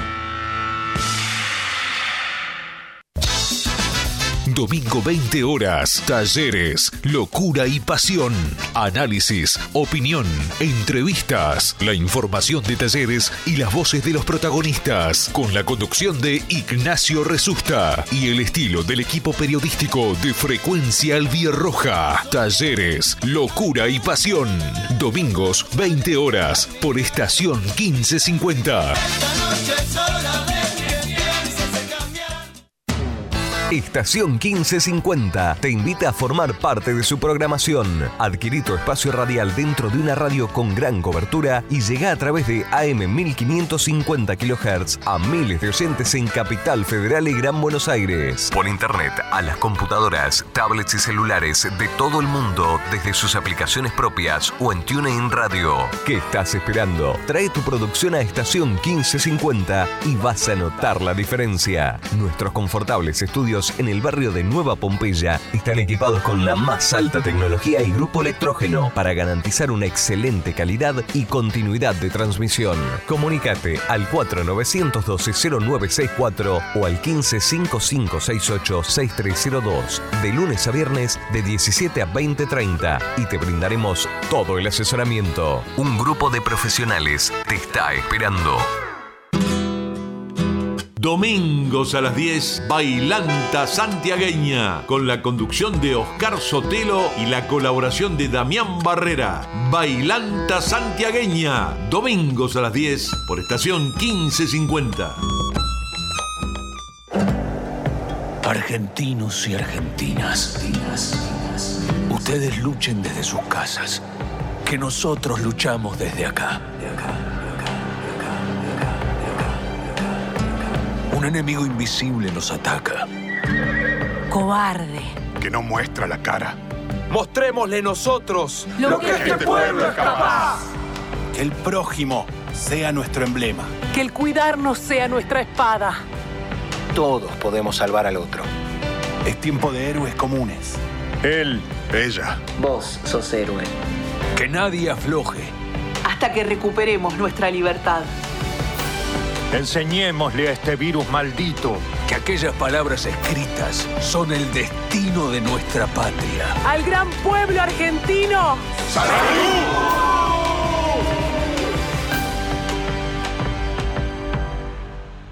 Desde Buenos Aires, transmite AM 1550 kHz, estación 1550. Bueno, nuestro querido amigo Dani Roffel eh, nos da algunas soluciones eh, para que la gente pueda ver el partido si no tiene el pack fútbol de TNT Sports. ¿sí? Una es eh, fútbolparatodos.net. Fútbolparatodos.net. Y la otra es en YouTube. Directos Leones Sports en vivo, HD. Directos Leones Sports en vivo HD. Son las dos alternativas que nos envía nuestro querido amigo Dani Roffel si no tenés el, codificado, si no pagaste el PAP. Y también es lógico que mucha gente que no lo pagó porque no hay fútbol, espere que le confirmen la vuelta oficial del fútbol para empezar a pagarlo, ¿sí? Porque si el que está cuidando el manguito te dice, y el fútbol va a el 23 de noviembre, y lo va a pagar desde noviembre, se va, eh, si vuelve el 23 de octubre, va a decir, bueno, lo empiezo a pagar desde noviembre. El que lo pagó siempre lo tiene bárbaro, hay mucha gente que lo, ha- lo- lo- lo ha sacado, como es lógico. Y para la gente también, más allá del hambre de fútbol que tenemos, sobre todo de nuestro Banfield de querer verlo, no es lo mismo ver un partido amistoso que un partido oficial. Eh, más allá de que este es el primero, después de montones de días, usted piense que la última vez que Banfield jugó fue el 13 de marzo en La Plata frente a Gimnasia, ¿sí? ¿Se acuerda? Primera fecha que después nos siguió de la Copa de la Superliga. Eh, mire los meses, la semana y los días que han pasado para poder ver un partido eh, de Banfield hoy, ¿sí? Y esto no es ir a la cancha, no es ver un partido oficial, no es jugar Copa Argentina, es simplemente ver un amistoso. Bueno, con algunos que son nuevos, porque lo vas a ver un ratito otra vez a, a Mauricio Cuero, que es un eh, nuevo viejo, porque ya estuvo en el 2015, lo vas a ver a Pons, seguramente Cabrera un rato más, un rato menos, en un partido o en el otro va a jugar, eh, y, al mismo tiempo, bueno, empezar a entender el equipo de Sanguinetti, que para mí no sale de Arboleda, más allá de todo lo que tienen que solucionar contractualmente hacia adelante, Coronel, eh, en principio era Lolo Maldonado Bravo, pero bueno, Lolo hoy no está. Entonces, no sé si baja el corcho a la zona central y va Cabrera desde el arranque entre los volantes internos, o juega otro, juega Sosa o juega Tanco, se queda Maldonado junto con Bravo y el Corcho Rodríguez, Galopo y Pallero son los volantes internos. Por la derecha seguramente va a jugar Cuero, no está Álvarez todavía recuperado. Por izquierda jugó mucho Bordagaray, una muy linda nota le hicimos a Bordagaray el, el lunes, con ocho hinchas de Banfield que colaboraron con audio para saludarlo y agradecerle lo del 13 de diciembre del 2009 y charlamos muchas cosas y lo están probando eh, y lo explicó Sanguinetti. eh, bueno, ya no está Bertolo como alternativa porque practicó en reserva y no está citado tampoco, eh, más allá de todo lo que comentamos y lo que se va a definir hacia adelante. Y va a Pons de- de- desde el arranque. Después veremos cuáles son la- las opciones. Hoy yo creo que Cuero y Bordagaray van a ser los extremos en este equipo. Después veremos cuáles son las opciones. Tampoco va a estar Ursi, porque es otro de los que está sobrecargado y al no irse hoy podía jugar, pero bueno, eh, es, es de los que no están. Eh, mucha gente me dice, pasame otra vez los sitios. Fútbolparatodos.net Fútbolparatodos.net N-E-T o si no, por YouTube Directos Leones Sports en vivo HD. ¿Sí? Esas son las dos opciones que nosotros tenemos. 4911-9067, el que quiere llamar para salir al aire. Vendemos un ratito y vamos a ver si ya tenemos otra vez a Fede y al representante de Claudio Bravo en el Zoom para charlar un rato en el aire de la radio. El centro veterinario por excelencia de la ciudad. Randall. Calidad en alimentos balanceados y todos los accesorios para su mascota. Randall. Randall. Avenida Alcina 1176 Banfield. Randall. 4248 7044.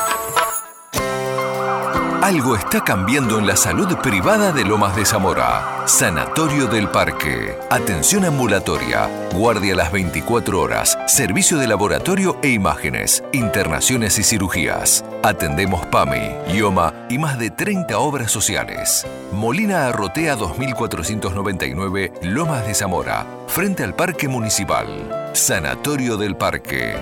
Día a día, trabajamos buscando alcanzar la excelencia médica con humanidad.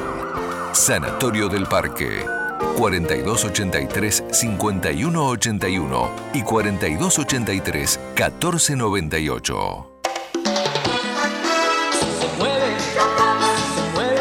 Las costumbres nunca pasan de moda. Planes, postres, gelatinas y bizcochuelos. Ravana. Fabrica y distribuye establecimiento Orlock.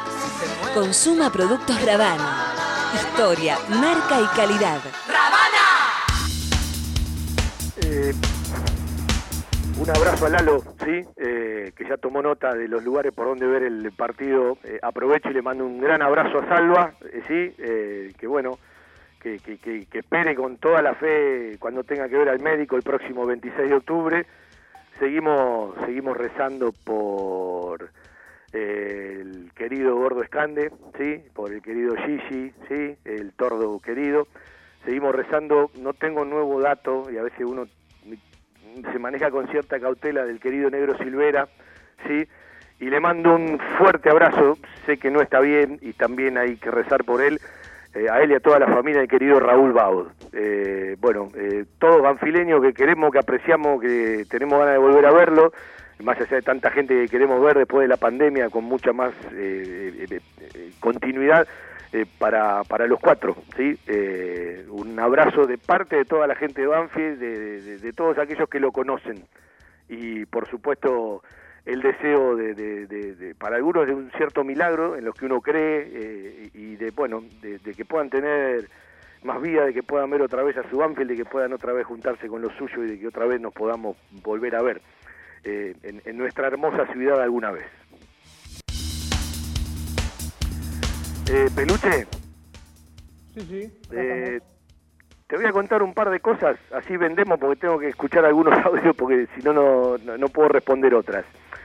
Eh, lo primero que ve la gente es una venta de, yo no tengo todavía la certeza si es un millón y medio, un millón siete cincuenta o dos millones de dólares, ¿no? Como bien dijiste, especifica dos, esto aumenta eh, sideralmente el número, ¿no? Eh, y esta es otra de las cosas que a veces la gente debe entender. Cuando vos vendés en dólares, al pasar eh, a pesos, No en el caso de un Walter Erviti, que le tuviste que pagar al día anterior a lo que vale el dólar, pasado a pesos, pero hablo de otro tipo de deuda, vos las, bueno, las podés ir solucionando. Coincido con vos que alguna vez hay que dar la vuelta, eh, ponerse en cero y arrancar, y empezar a solucionar montones de cuestiones. Banfield tiene por estrategia eh, terminar de solucionar una vez que hay sentencia con embargo e inhibición.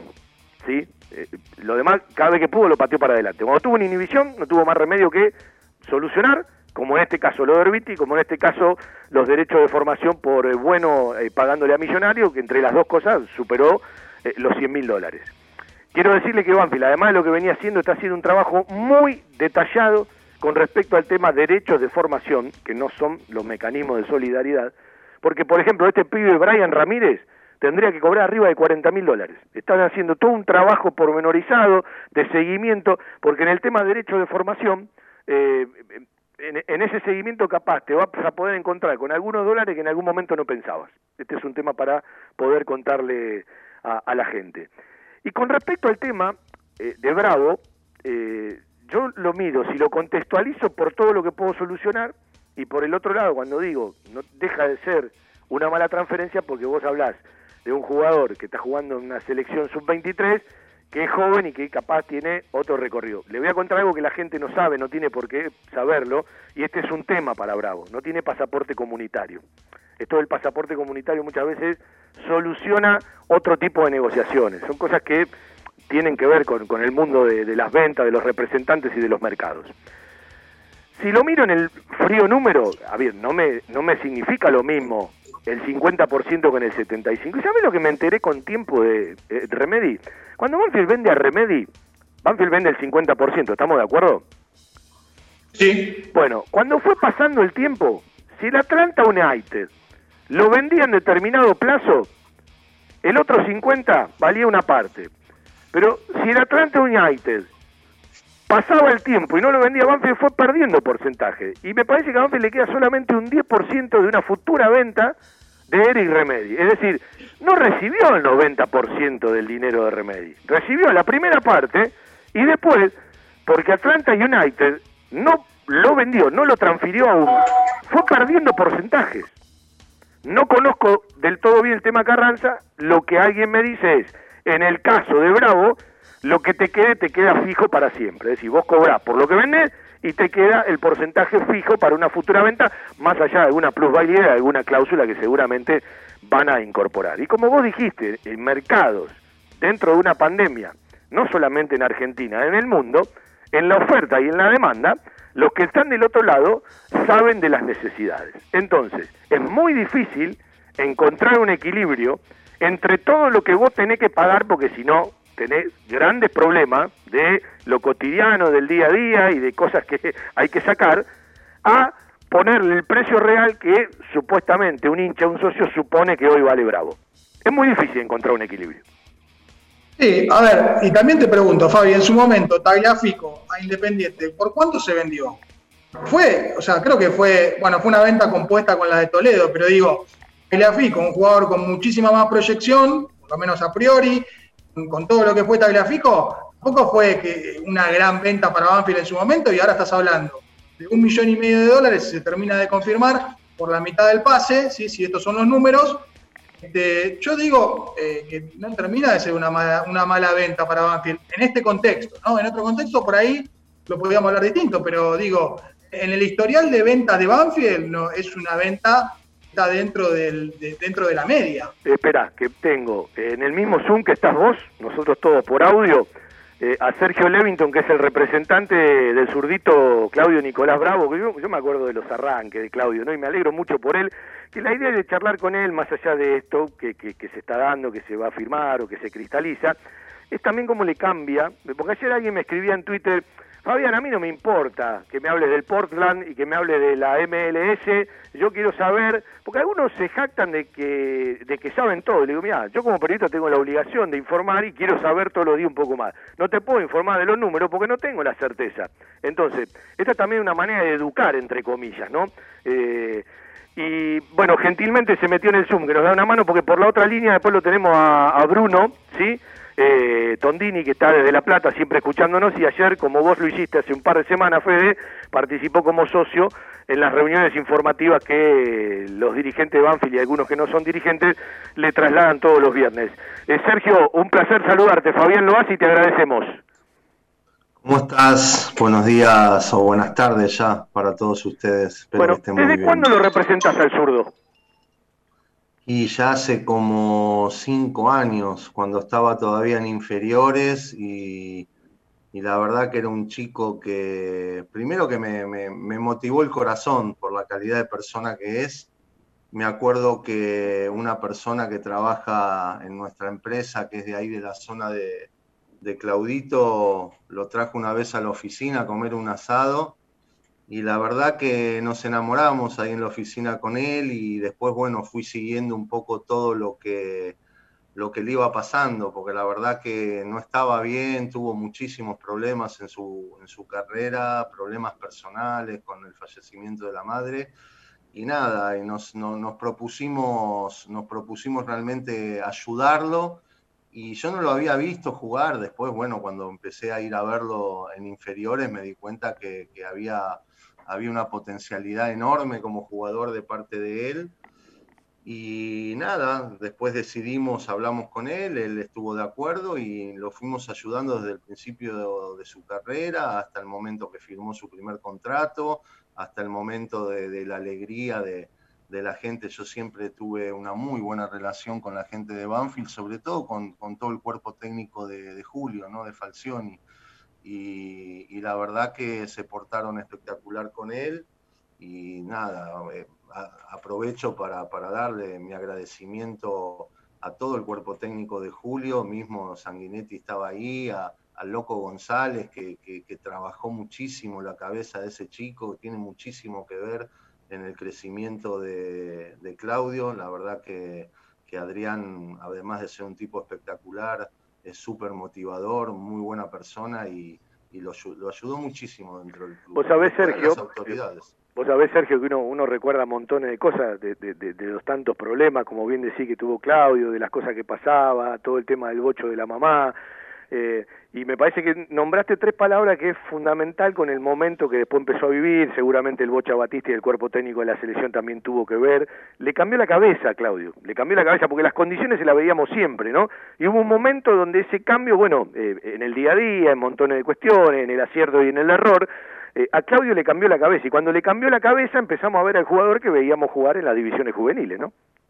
Exactamente, exactamente. Por eso, por eso yo no, yo tengo que ser una persona agradecida y nombrar a toda, a toda la gente del cuerpo, del cuerpo de juveniles, a toda la gente, al coordinador en su momento. Por eso lo nombro a Adrián y por eso lo nombro a Julio y a todo su equipo, porque eh, no sé si ustedes se acuerdan, yo sí la viví y Claudio estaba a punto de quedar libre en el club. Sí, sí, Y Yo, yo realmente, yo realmente consideré que, que era una locura, eh, hablé con, con la dirigencia, hablé con el cuerpo técnico diciéndole que, que me parecía que era una locura, que el chico merecía tener su oportunidad y gracias a Dios así lo entendieron y hoy podemos de alguna manera, eh, vamos a decir, festejar que Claudio va a tener realmente un avance importante en su carrera. No obstante, yo, yo peleé, fue un mercado, un mercado dificilísimo, con esta pandemia es complicadísimo todo y tuvimos muchísima, muchísima aceptación desde lo deportivo de más de 30, 40 clubes de Europa, de, lo mejor, les puedo decir, ¿eh? de, les puedo hacer una lista de clubes que hemos negociado y todos lo querían, pero bueno, obviamente había una lista de, de prioridades en los clubes y algunos clubes lo querían a préstamo, que era imposible, otros clubes lo querían eh, pagar menos de, por, por, el tema de que no sabían cuándo arrancaban, cómo arrancaban. Un mercado muy atípico. Bueno, eh, se, termina, se termina negociando con, con, eh, con la gente de, del Portland en la MLS, que no deja de ser una, una, una enorme, digamos, vidriera también para él. Eh, en cuanto a que es un crecimiento, es un escalón importante, es una liga que hoy está, está en, la, en la mira de, todo el mundo. Eh, es una liga que va de menos a más, eh, más allá de- de su clásico rival en la conferencia oeste. Va a ir un equipo que desde el 2017 lo dirige un venezolano, Sabarese, que para los que recuerdan un poco más atrás fue un delantero de la, de la selección venezolana, mucho tiempo más atrás, que ha tenido alguna que otra performance importante. Está Sebastián Blanco jugando en ese equipo, ¿no? Está Sebastián, está Sebastián y está Valery. Está Valery, claro, es cierto, es Y hay cierto. otro, hay otro chico argentino más. Ahí Y ahora en un rato te lo repasé. Te rebauticé porque te dije, te dije Sergio, es Sergio Santiago tu nombre. No, no, no, le iba- justamente se lo iba a comentar. Yo soy Sergio, pero como siempre me usa la notebook mi hijo para la escuela, se ve que entré en el Zoom y sale, sale como Santiago. El más chiquito de los míos es Santiago. ¿Sabes lo que yo te soy Sergio. ¿Sabes para qué charlar? Porque después, bueno, la gente lo puede ver como una buena, una mala venta, ustedes están en esto, hoy es otro mercado, eh, Banfield tiene sus necesidades. Está bueno que repase que en algún momento eh, estaba por quedar libre. Eh, recuerdo un amigo que ayer me decía, ¿sabés las cosas del día que le dije anda a hacer el documento? Le di la plata y me dice, la verdad no fui, me la gasté porque la necesitaba. Todas esas cosas que pasan en la historia de los jugadores, la cabeza, como dijimos, el tema de, de- su mamá en su momento. Yo quiero que vos le cuentes, Sergio, eh, me voy a meter estrictamente sin hablar de números en lo económico. ¿Cómo le cambia la vida, en este caso, a un Claudio Bravo, eh, de lo que hoy está ganando a lo que va a pasar a ganar? No necesito cifras. Decir, mira, gana uno, va a pasar a ganar cinco. Para que la gente entienda también qué le pasa ¿no? a los chicos. Bueno, en el, en la- año pasado nosotros hicimos una- un mejoramiento de contrato de Claudio como para que realmente pueda estar muchísimo más cómodo. Vuelvo a repetir, la verdad que con la gente de Banfield siempre, siempre la mejor, el mayor de los respetos de, ambos lados, ¿no? Y cada vez que, se pidió, Claudio se lo ganó en la cancha y lo hicieron el reconocimiento.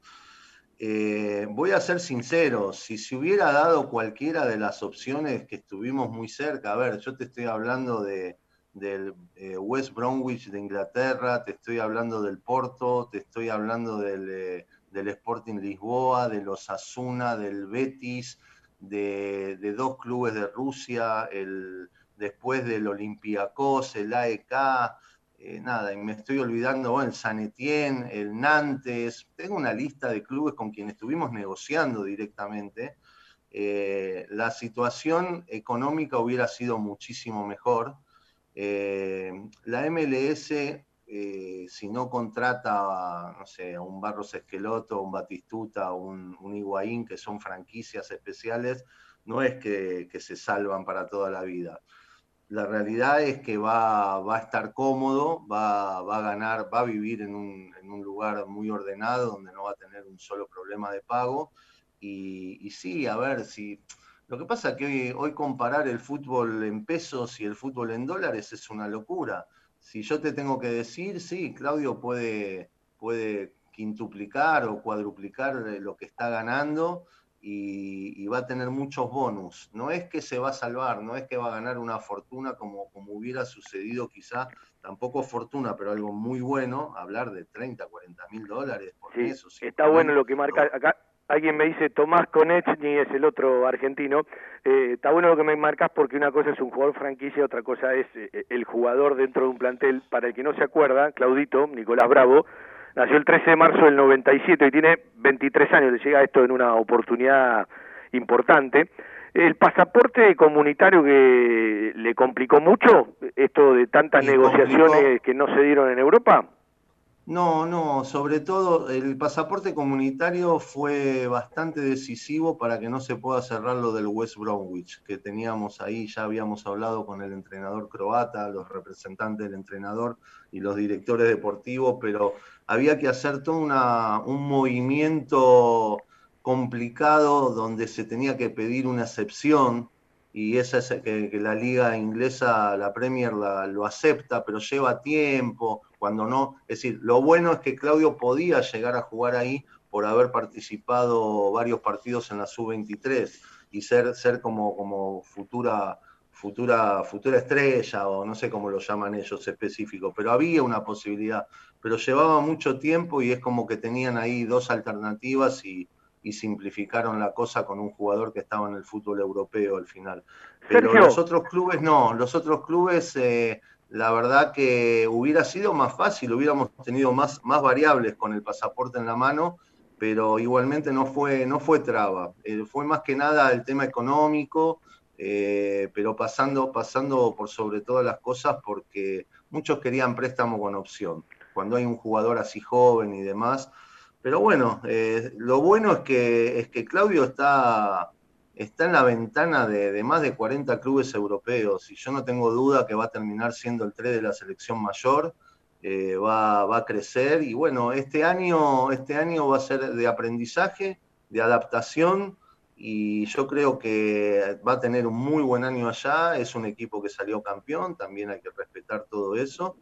Y, después, bueno, la, el tema de la franquicia o no en Estados Unidos valoran mucho. Cuando un jugador le va muy bien, yo ya tuve jugadores en la MLS y cuando le va muy bien puede ir escalonando muchas veces y crecer mucho en forma rápido. Sí, en forma el, Portland, rápida, el Portland fue campeón en el, el 2012, eh, va a jugar este 10 de octubre a las 23.30 con el Galaxy, es el próximo partido, ya que tal le cuento cosas a la gente, eh, participa de la entidad federativa de Oregon, y juega en el Providence Park. Eh, tiene un clásico, le voy a contar a la gente, el derby de la Cascadía se llama, ¿sí? frente al Seattle Sounders, que está eh, bien arriba en el norte en la conferencia eh, oeste, muy cerquita de, del Pacífico. Y le reitero, Giovanni Zavarese está desde el 2017, tiene una particularidad el venezolano, nació el mismo día que yo, ¿sí? el técnico del equipo al que va a ir Claudio Bravo. ¿Cuándo se tendría que ir Claudio de Banfield? Y en principio el acuerdo es en enero. Ya a partir de enero, cuando disponga el Portland, tendría que, irse para allá. No sé qué va a pasar acá, porque la, la, las indefiniciones de los, del torneo, cuándo va a terminar el torneo acá y demás, eh, yo creo que va a ser un arreglo definitivamente entre la parte deportiva de, de Portland y de Banfield para arreglar, pero supuestamente en enero él se tiene que incorporar ya al equipo allá, eso es lo que se acordó en, en los contratos. Eh, puede haber una opción de que si el torneo argentino arranca o la Copa Argentina y se termina en enero, que pueda terminar de jugar y después viaje o eso no por está eso, contemplado. Por eso no, no te lo puedo, lo que yo te diga es mentira, porque es una, justamente te comento, será un arreglo, un acuerdo que, que si los tiempos dan para que Claudio pueda terminar eventualmente un torneo acá o una definición de algo, eh, que le permita al Portland estar 10 días, 15 días, 20 hasta que termine eso y después se incorpore, o el Portland diga, no, ya está, nosotros lo, lo, compramos, queremos que el, no sé, el primero de enero que esté acá y van a tener que estar el primero de enero allá. Digamos que la, el que tiene, el que tiene la prioridad para definir es el Portland, después es un, es un tema de entre ellos. Sí, yo quería preguntarte, saludarte primero, Sergio, buenas tardes. Hola, Eh, Fede. Aparte, mencionaste eh, dentro de, de, digamos, del acuerdo con el club estadounidense que hay una especie de bonus. ¿Solamente es eh, en el contrato de Claudio o Banfield tiene algún bonus si Claudio juega X cantidad de partidos o si se obtiene algún campeonato? Ese, ese, ese estilo de, de quizás de cosas que se ponen en los contratos. Yo realmente, yo realmente te puedo hablar del contrato de Claudio. Yo cuando hablo de los bonus, de las participaciones y todo eso, está relacionado al contrato específico de Claudio. Lo que, lo que firmaron o lo que el acuerdo entre clubes, yo conozco más o menos el variable, pero no lo leí. Recién el lunes creo que me voy a juntar allá para poder leer. Tampoco es de mi incumbencia, lo que es de club a club no me corresponde a mí a mí me corresponde defender un poco las posiciones del jugador. Sergio, te pregunto, yo tengo la sensación de que la venta de Bravo estaba al costadito y a la espera de lo que pase con Agustín Ursi. A partir de que no llegó el dinero que pensaban y esperaban por Agustín Ursi, que ya había bajada de línea al cuerpo técnico y a la subcomisión de fútbol, que no lo tengan en cuenta, esto lo puedo decir porque lo dijo el mismo Javier Sanguinetti al aire hace unos días, eh, corroborando lo que nosotros veníamos diciendo, a partir de que esto no se dio, eh, me parece que se reflotó una de las mm, posibilidades, como vos mencionaste, entre otras, eh, que tenía Claudio Bravo. ¿Vos entendés que esto también es así? No, yo lo que te puedo decir de lo que estoy enterado y, y realmente yo, yo, siempre estuve en conversaciones con toda la comisión de fútbol, con el presidente, con la presidente, con, con- con toda la gente, con los abogados, todo, eh, la, la posibilidad de, ir a la MLS eh, es, una, es una variable que siempre existió. Realmente nosotros tratamos de, eh, yo hablo de mi jugador, sé que realmente estaban, estaban con la necesidad y la esperanza de un ingreso importante de dinero de URSI, que era un monto quizá que triplicaba o cuadruplicaba los valores que estábamos negociando nosotros por la venta de Claudio. Y, y quizá, quizá la venta, la venta de Ursi antes de, de lo de Claudio hubiera sido hasta, hasta para poder defender un poquito más los tiempos y, y los valores para, para definir lo de, lo de Claudio. Yo no lo tomo como una variable, yo tomo como una necesidad. Indudablemente estoy en conocimiento que Banfield estaba necesitando poner al día un montón de cosas y necesitaba sí o sí el, el dinero para, para ponerse justamente al día y Claudio era una posibilidad de ingreso. Así todo creo que se aguantó bastante hasta, hasta casi pensé que en dos días cierre el libro de paz en Europa y, tuvimos la posibilidad de trabajar casi un mes y medio, dos meses con tranquilidad, buscando esa posibilidad de que ingrese una oferta mayor, que le iba a ser más favorable al club, porque era más plata lo que iba a ingresar para el club, y más favorable a Claudio, porque iba a tener un contrato quizá en, lo económico mejor. Así que yo lo único que le puedo decir es eso, que sí existe, sabía de la, de, de la posibilidad de la negociación de Ursi. Es más, estoy sorprendido que no que está a dos días de, terminar el libro de pases, no se haya cerrado la operación de Ursi, que era por valores muy superiores a, a lo que nosotros estábamos negociando por Claudio. Bueno, está claro que todo lo que tiene que ver con las cláusulas, eh, los porcentajes, el dinero que le entra a Banfield lo tenemos que charlar con los dirigentes de Banfield. Yo te pregunto, primero me alegro muchísimo por, por, Claudio, un pibe que uno lo, lo, quiere mucho, que es muy monosilábico. Yo un día le dije, no te puedo hacer muchas notas porque tus respuestas son dos o tres palabras, viste que no le gusta mucho hablar. Eh, ¿Qué tiene en cuenta alguien que lo representa? Primero te pregunto si tiene que viajar antes de enero para ir a firmar o si todo se puede manejar de otra manera. ¿Y qué tiene en cuenta el representante a la hora de un chico que eh, es muy noble, es muy de barrio eh, y que va a un mundo distinto? Así que es lo primero que tenés en cuenta, más allá de su crecimiento económico, su crecimiento futbolístico, eh, eh, cómo le empieza a cambiar la vida? Digo, ¿qué es lo primero que tenés en cuenta de, desde la personalidad, desde cómo es el pibe para que, bueno, eh, llegue y no sufra, ¿no? Porque más allá de lo económico hay una adaptación. Eh, muy importante, muy importante lo que vos me estás diciendo. Yo tengo más de 20 años en el mercado y sigo representando un montón de jugadores que han viajado China, Rusia, Europa, un montón de lugares. Yo tengo una particularidad. Eh, yo, yo miro mucho, por eso a veces peleo, yo soy entrenador de fútbol, fui director deportivo en clubes, tengo también un poquito esa esa sensibilidad para con los jugadores que lo conozco bien. No, tenés una mirada mucho, mucho pensando... más abarcativa. Sí, no, no, conozco muy bien todo, todo. La, además de ser empresario de, de, la vida, de tener otras empresas y, y, dedicarme a otras cosas aparte del fútbol, dentro del fútbol ya tengo muchos años y conozco, conozco mucho todas las variables y todas las etapas, ¿no? Desde, desde un técnico, de un director deportivo hasta, hasta la parte empresarial. Nosotros miramos mucho, mucho el tema, el tema de, la posibilidad, primero de lo deportivo. Eh, a mí, por ejemplo, no me, no me cabía mucho el hecho de que Claudio, por ejemplo, vaya a Italia a jugar. Yo no lo veía, como llevé jugadores a Italia, conozco mucho el fútbol italiano y demás, eh, no me parecía que era el perfil de jugador para ese tipo de fútbol. Yo lo veía mucho más quizá en el fútbol francés, por eso le dimos cosas, en el fútbol español, en el fútbol portugués, en el fútbol inglés mismo, porque por la velocidad y la técnica Claudio podía adaptarse más rápido. El fútbol italiano es un poquito más, eh, más físico y, quizá por, por, por, las características de él físicas le iba a costar un poco más. Entonces, contestando tu pregunta, primero vamos a lo deportivo. Yo, nosotros, mira, nosotros en la empresa y yo como, como, como presidente de la empresa, miro mucho eso, a dónde va a ir el jugador. Después vos hablás del lugar y la adaptación. Claudio es una persona, como vos dijiste, monosílabo.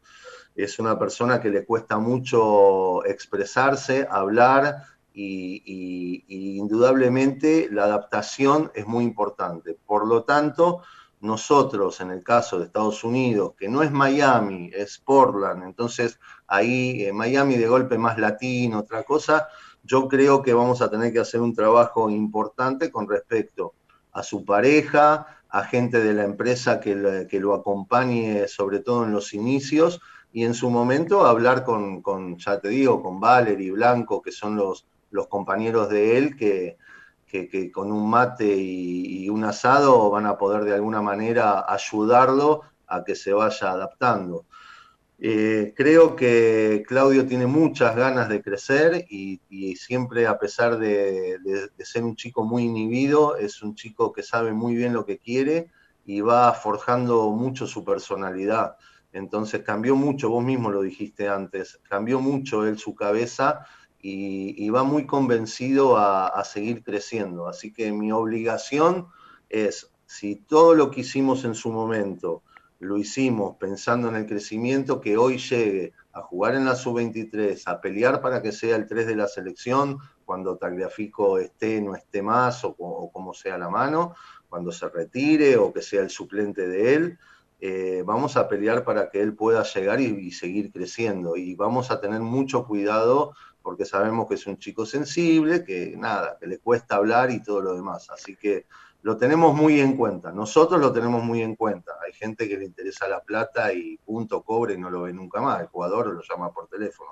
Nosotros creo que estamos dispuestos, lo hablamos con Claudio. Él, es- muy amigo de una persona, justamente el que me lo acercó a mi oficina, que te conté al principio, y es muy probable que yo lo mande un tiempo allá a esta persona que es como, como su hermano mayor y que, que lo ayude para, para que se adapte bien.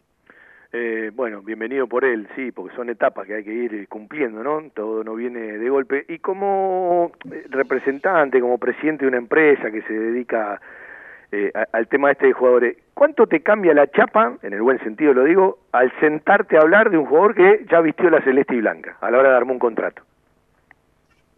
Y depende, depende cómo lo tome cada uno. A mí después de 50 años, yo ya estoy más para el retiro que para, para seguir. Yo, yo estoy apuntando, te juro que después de tantos años he pasado tantas vicisitudes, tanta, tantas situaciones felices y tantas situaciones adversas en el mundo del fútbol. Eh, muchachos, entre nosotros, yo la realidad, tengo 57, voy a cumplir 58, estoy un poco asqueado después de 20 años de todo lo que veo y pasa en el fútbol. Otro día, otro día te vamos a hacer una nota y vamos a charlar de todo eso. ¿Qué te gustaría cambiar? y qué- eh, Otro día vamos a charlar de eso. Mirá, recién, recién nosotros agarramos, estábamos por formar, le cuento rapidito, en, en- en octubre, noviembre, con un grupo económico que, que me apoyó a mí, armamos una, todo un, un grupo muy lindo con el Mago Capria, el Loco Montenegro, el basquetbolista que es socio mío en una de las consultoras.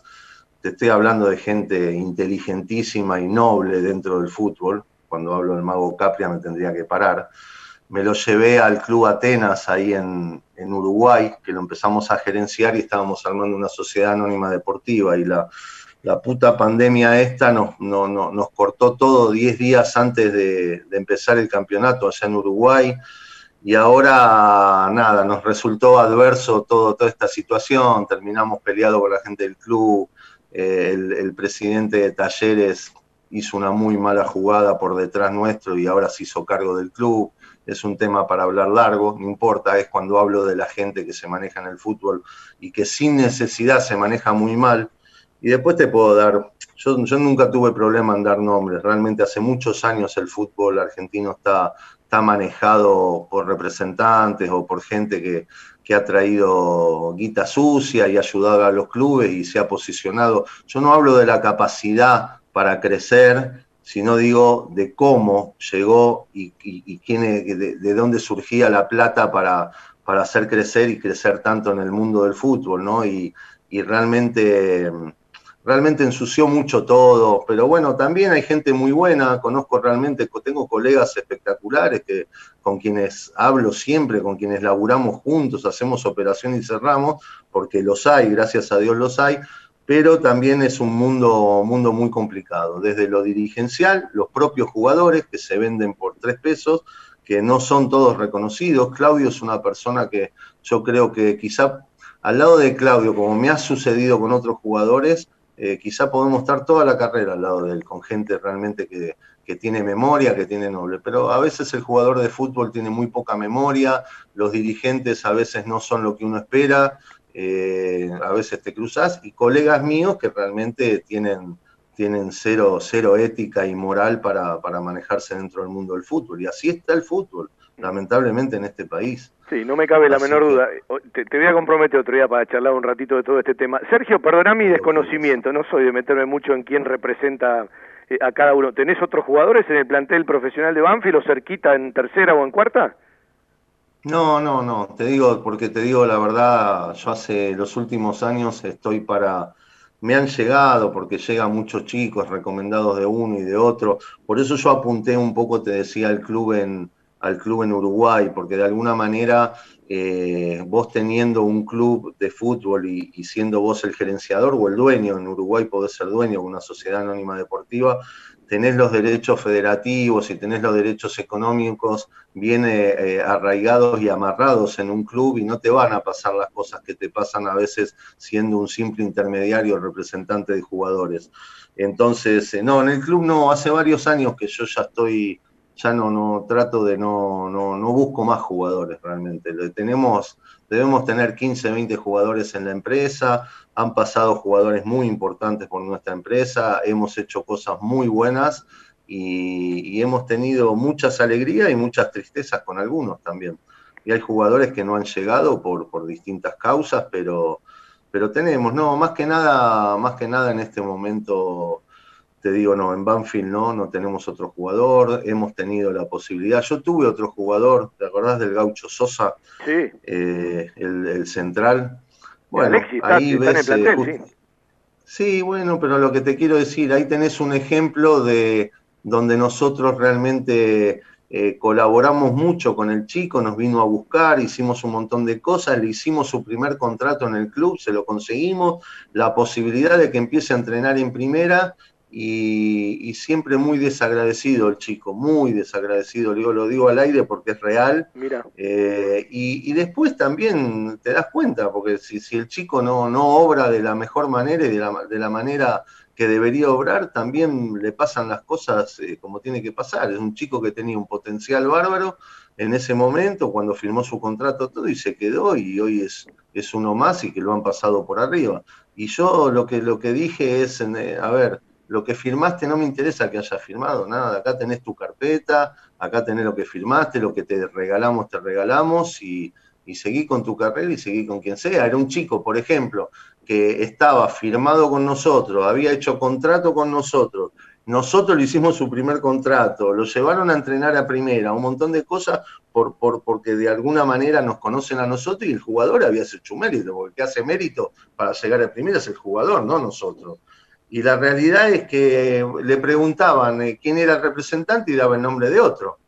Es yo me enteraba por, por, por chicos que, que son, es decir, cambeses y demás, son chicos que los conozco bien porque, porque nos hemos juntado y demás. Y, y bueno, en su momento tuve la, pos- la posibilidad de quizá de sentarme con, con la, la familia de Cambeses, a, a nosotros y a mí en, en lo personal, me quiere mucho y tenemos una relación cada vez que nos cruzamos en la cancha, es un abrazo, un beso y medio como qué lástima que no representás a mi hijo, pero bueno, a veces se dan condiciones que, que no son las ideales para, para representar un jugador y uno prefiere dejarla pasar.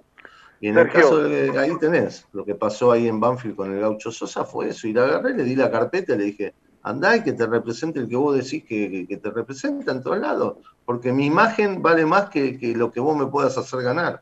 Así que eso lo cuidamos mucho nosotros. Sergio, un gustazo, te agradecemos la, la charla, cómo te expresaste, sí, el tiempo que nos regalaste y bueno, nos ponemos contentos, sí, Eh, si todo esto viene para, para el zurdito, más allá de, de los números de Banfield, uno a los pibes que conoce de tan chico siempre le desea lo mejor y bueno, te, te agradecemos de verdad la charla y te comprometo otro día para charlar de, de este bendito mundo, ¿no? Del que se conoce poco y como bien dijiste, bueno, Yo como en todo ámbito, ¿no? yo- Hay buenos, malos y regulares. Lo bueno es que conmigo van a poder hablar libremente, yo siempre hablo con fundamento, no es que tengo la verdad, no tengo la verdad, cuando yo digo algo lo digo con fundamento, no tengo pelos en la lengua, no le tengo miedo a nadie, así que cuando quieran chicos a su disposición, me pone muy feliz por Claudio, realmente se lo merece porque porque se lo ganó con un enorme sacrificio. Y vuelvo a, reiterar mi agradecimiento a, toda la gente del club, a todo el cuerpo técnico, a, Julio y a toda su gente, a, mi amigo Adrián González, que, que, que, lo quiero muchísimo y me ha ayudado mucho con la cabecita de, del zurdo, y, a toda la directiva también, porque la verdad que no puedo decir nada. No sé, te, yo no me meto en la política interna del club, eh, lo que sí que conmigo siempre fueron muy caballeros. Cuando yo tuve que ayudar al club en su momento también lo hice. Y, tanto la gente del área legal como la gente, eh, toda la gente desde Eduardo, la presidenta, eh, Juan Fontela, eh, nada, eh, todos, todos, no me quiero olvidar de nadie, pero todos realmente conmigo siempre, siempre se han portado de primera, así que yo no puedo decir absolutamente nada también y con Claudio también se han portado muy bien. Nuevamente gracias, Sergio, un abrazo grande. Gracias a ustedes, que sigan muy bien. Sergio Levington, eh, representante, presidente de, de, la empresa que, eh, bueno, representa a Claudio Nicolás Bravo para conocer un montón de detalles más, de esos detalles que se conocen poco, Fede, ¿no? Eh, lo que es ese submundo y ese mundo, ¿no? Cuántas cosas para, para conocer y para no conocer nunca. Sí, a ver, fue muy claro, bueno, lo, lo marcabas vos también y es importante, sobre todo también para Bravo, ¿no? Me, me da la sensación, o por lo menos en lo que charlamos con con su representante que está cuidado, ¿no? Y es importante también para la carrera del jugador, ¿no? Cuando te llevan despacio y no a, la, a las apuradas y demás, este, este, está bueno para Bravo que, bueno, eh, yo me acuerdo en su momento, digamos, había bajado a tercera, digamos, le estaba costando mucho cuando, cuando estaba Vivas en esa época, que ahí surgió este, Soto, y había quedado relegado, digo, bueno, esta realidad de, Bravo lo, lo, posiciona en otro lugar y ojalá que, que sea con suerte a futuro. Eh, Peluche, te dejo, así vamos cerrando este Zoom, nos encontramos el lunes o el martes en Embajadores, el cariño, el aprecio de siempre se los extraña, eh, a vos y a todos, pues no es lo mismo hablar por el Zoom, por la radio, mandarnos un mensajito que vernos en la cabina, compartir un, un asadito, compartir una cena, compartir una charla. Mira, eh, ahora hoy que hay fútbol, es un amistoso, lo tomamos casi como un partido oficial, ¿viste? Pero eh, hoy que hay fútbol es como que se extraña toda esa, esa rutina de, de, ir a la cancha, de encontrarnos en la cabina, de charlar un rato antes de arrancar, este, de los nervios que siempre están antes de, que estemos al aire, pero bueno, cada vez falta menos, así que, este, bueno, esperar el momento. Ya le dije a Juan, cuando llegás a la cancha, andate hasta nuestra cabina, le das un besito acá así, ya te sentás un ratito, haces de cuenta que estamos nosotros, ¿viste? Claro, mirá, mirá dónde me puse yo, yo casi estoy a la altura de, de la cabina, mirá sí, mi foto verdad, de fondo. Es verdad, no se ve, se escucha solamente. Peluche, un cariño grande, un abrazo, saludos a toda la familia. Un, abra un abrazo, chau, chau. Bueno, eh, decime que estás en el aire todavía en el teléfono, Bruno. Sí, sí, estoy, estoy. Sabés que te comiste toda la charla al teléfono de Sergio Levington, pero bueno, habrás sumado datos. No, no, seguro. Bueno, buenas tardes a vos, a todos los, los oyentes. Sí, obviamente, es enriquecedor porque como bien decías vos, no solamente es un mundo la representación en sí de un jugador, sino también ese otro costado del jugador, el costado humano, que, que a veces, este, bueno, este, de cómo se inserta no solamente en un equipo de fútbol, porque no es, no es el, el juego en una play, digamos, este, la vida es otra cosa.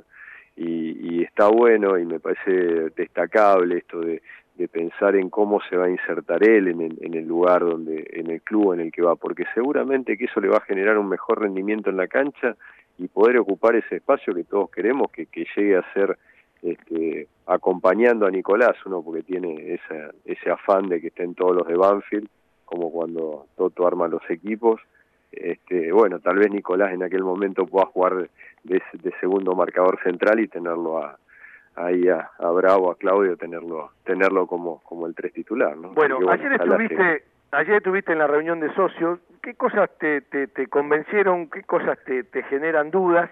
Y yo quiero aprovechar acá Gato de Solano me dice, le dio, le, le dio un poquito al representante del gaucho, sinceramente no conozco quiénes son. Yo a veces tengo que preguntar quién es el representante de tal o cual, porque es algo de lo que sinceramente no me preocupo y no me ocupo. Cuando tengo que hacer una nota y cuando pregunto, ¿no? Debo tener el teléfono de muy pocos, ¿sí? Eh, en otro momento de, de, la vida eh, eh, de la radio, tenía el teléfono de todos, ¿sí? De algunos que conozco toda la vida, sí, los tengo, pero no, no, no es un ambiente en el que me meta y aparte descreo mucho de ciertas cuestiones y como como bien explicó recién Sergio, debe haber buenos, malos y regulares, pero eh, mientras vos charlas quiero también eh, encontrar algo que hoy estaba buscando, porque en su momento nosotros lo publicamos y hoy lo encontré, tiene que ver con la última cuota de Walter Herbiti, ¿sí? Eh, que eran dólares, ¿sí? esto que era una inhibición que Banfield, in- insisto, más allá de la explicación que da, no lo exime al dirigente, sino que lo responsabiliza doble, como en el tema de Sibeli, y al mismo tiempo Banfield paga cada vez que lo inhiben, ¿sí? Bueno, eh, esta inhibición que llegó para ser pagada el 2 de octubre y cancelarla ya definitivamente, tuvo fecha de vencimiento el 15 de julio, sí, en el medio de una pandemia. Bueno, trasladado, trasladado los dólares a lo que Banfield tuvo que transferir, 5.882.481 con 22 centavos, ¿sí?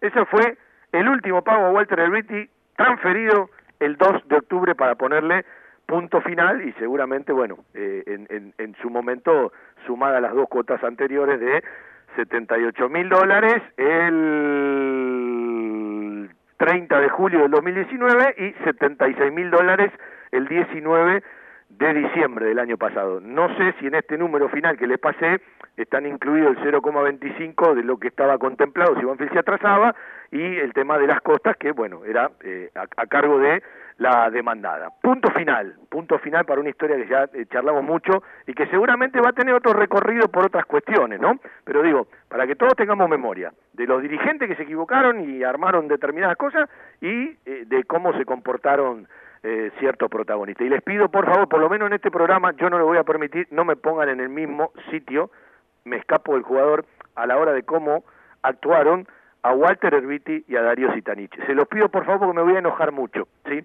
Eh, y no me gusta enojarme. Después que cada uno piense lo que quiere, porque bueno, una opinión es rebatible, es simplemente lo que siento a rajatabla. Eh, ahora te escucho, Bruno, dale.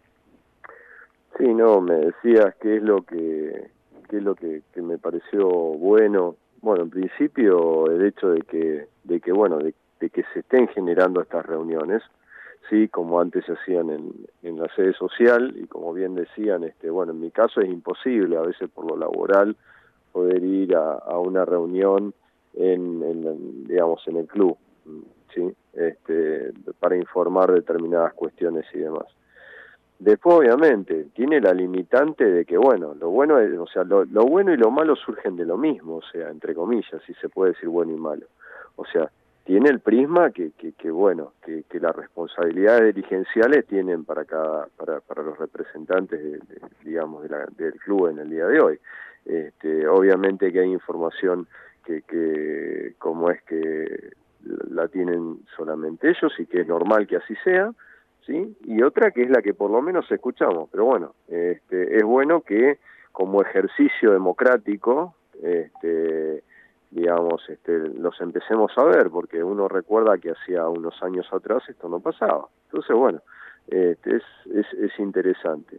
Después, bueno, eh, digamos, siempre queda de que en una reunión tampoco, si bien es desformalizado, tampoco eh, se llega tanto al dato duro de qué es lo que, de lo que está pasando. Igual en esta situación es un poco complicado, o sea, uno deben, eh, se está administrando en general la crisis, así que eh, es complicado. Pero bueno, eh, este, qué sé yo, ese es un poco la, la, la, lo, lo, que lo que se habló. Se habló mucho de, de también no solamente del estado financiero y económico de, del fútbol profesional, que, que, abarcó un, porcentaje largo de la charla, sí, sino también de otros proyectos y demás. Y bueno, este, la idea por allí de, de, tratar de hacerlo crecer al club en, lo infra, la infraestructura, pero sin que eso sea aislado de un resto de un proyecto distinto. En el caso de Pedernera, por ejemplo, de que obviamente que en la actualidad es digamos muy difícil de que se pueda llegar adelante por las cuestiones económicas y por la inserción de, del predio de que no no tiene las condiciones digamos como para empezarlo a usar desde que se incorporara así que bueno y bueno y conocer un poco la situación del, club en general no es eso es un poco lo, lo, que lo que se habló en el, día de la reunión. ¿no? Bruno, te mando un abrazo, estamos en el cierre del programa, otro día la seguimos, un cariño grande a Toto y se los extraña, ¿eh? en, en, la cabina del Lencho o en algún viajecito. Sí, tal cual, todos extrañamos este no solamente los relatos, los partidos, sino bueno, como siempre decimos la previa. Así un fuerte abrazo para vos. Acá lo tengo a Toto, un abrazo grande también de él. Y bueno, este, será hasta, la, hasta, hasta todos los momentos. Bueno, eh, les agradecemos a todos, gracias por la compañía. Eh, nos ponemos en modo amistoso, la pilcha de amistoso, a las 3 de la tarde por TNT Sport y búsquelo por varios lugares porque lo va a poder encontrar. Si usted no tiene eh, habilitado o, o dio de baja y todavía no lo renovó el Pack Fútbol, a partir de las 3 de la tarde. Después le van a dar en diferido el segundo partido, ¿sí? Allá por la noche, porque Banfield va a jugar dos amistosos frente a la Asociación Atlética Argentino Junior. Hay 28 jugadores convocados, 22 que practican con el plantel principal y 6 chicos que habitualmente lo hacen con el grupo de reserva. Como siempre, un placer hacer radio para los banfileños. Veremos qué nos deja el primer amistoso y un ratito de fútbol de nuestro equipo. Nunca viene nada mal. Buen fin de semana para todos. Chau, chau. Escucha la radio estés donde estés. Descargate la aplicación, buscala en el Google Play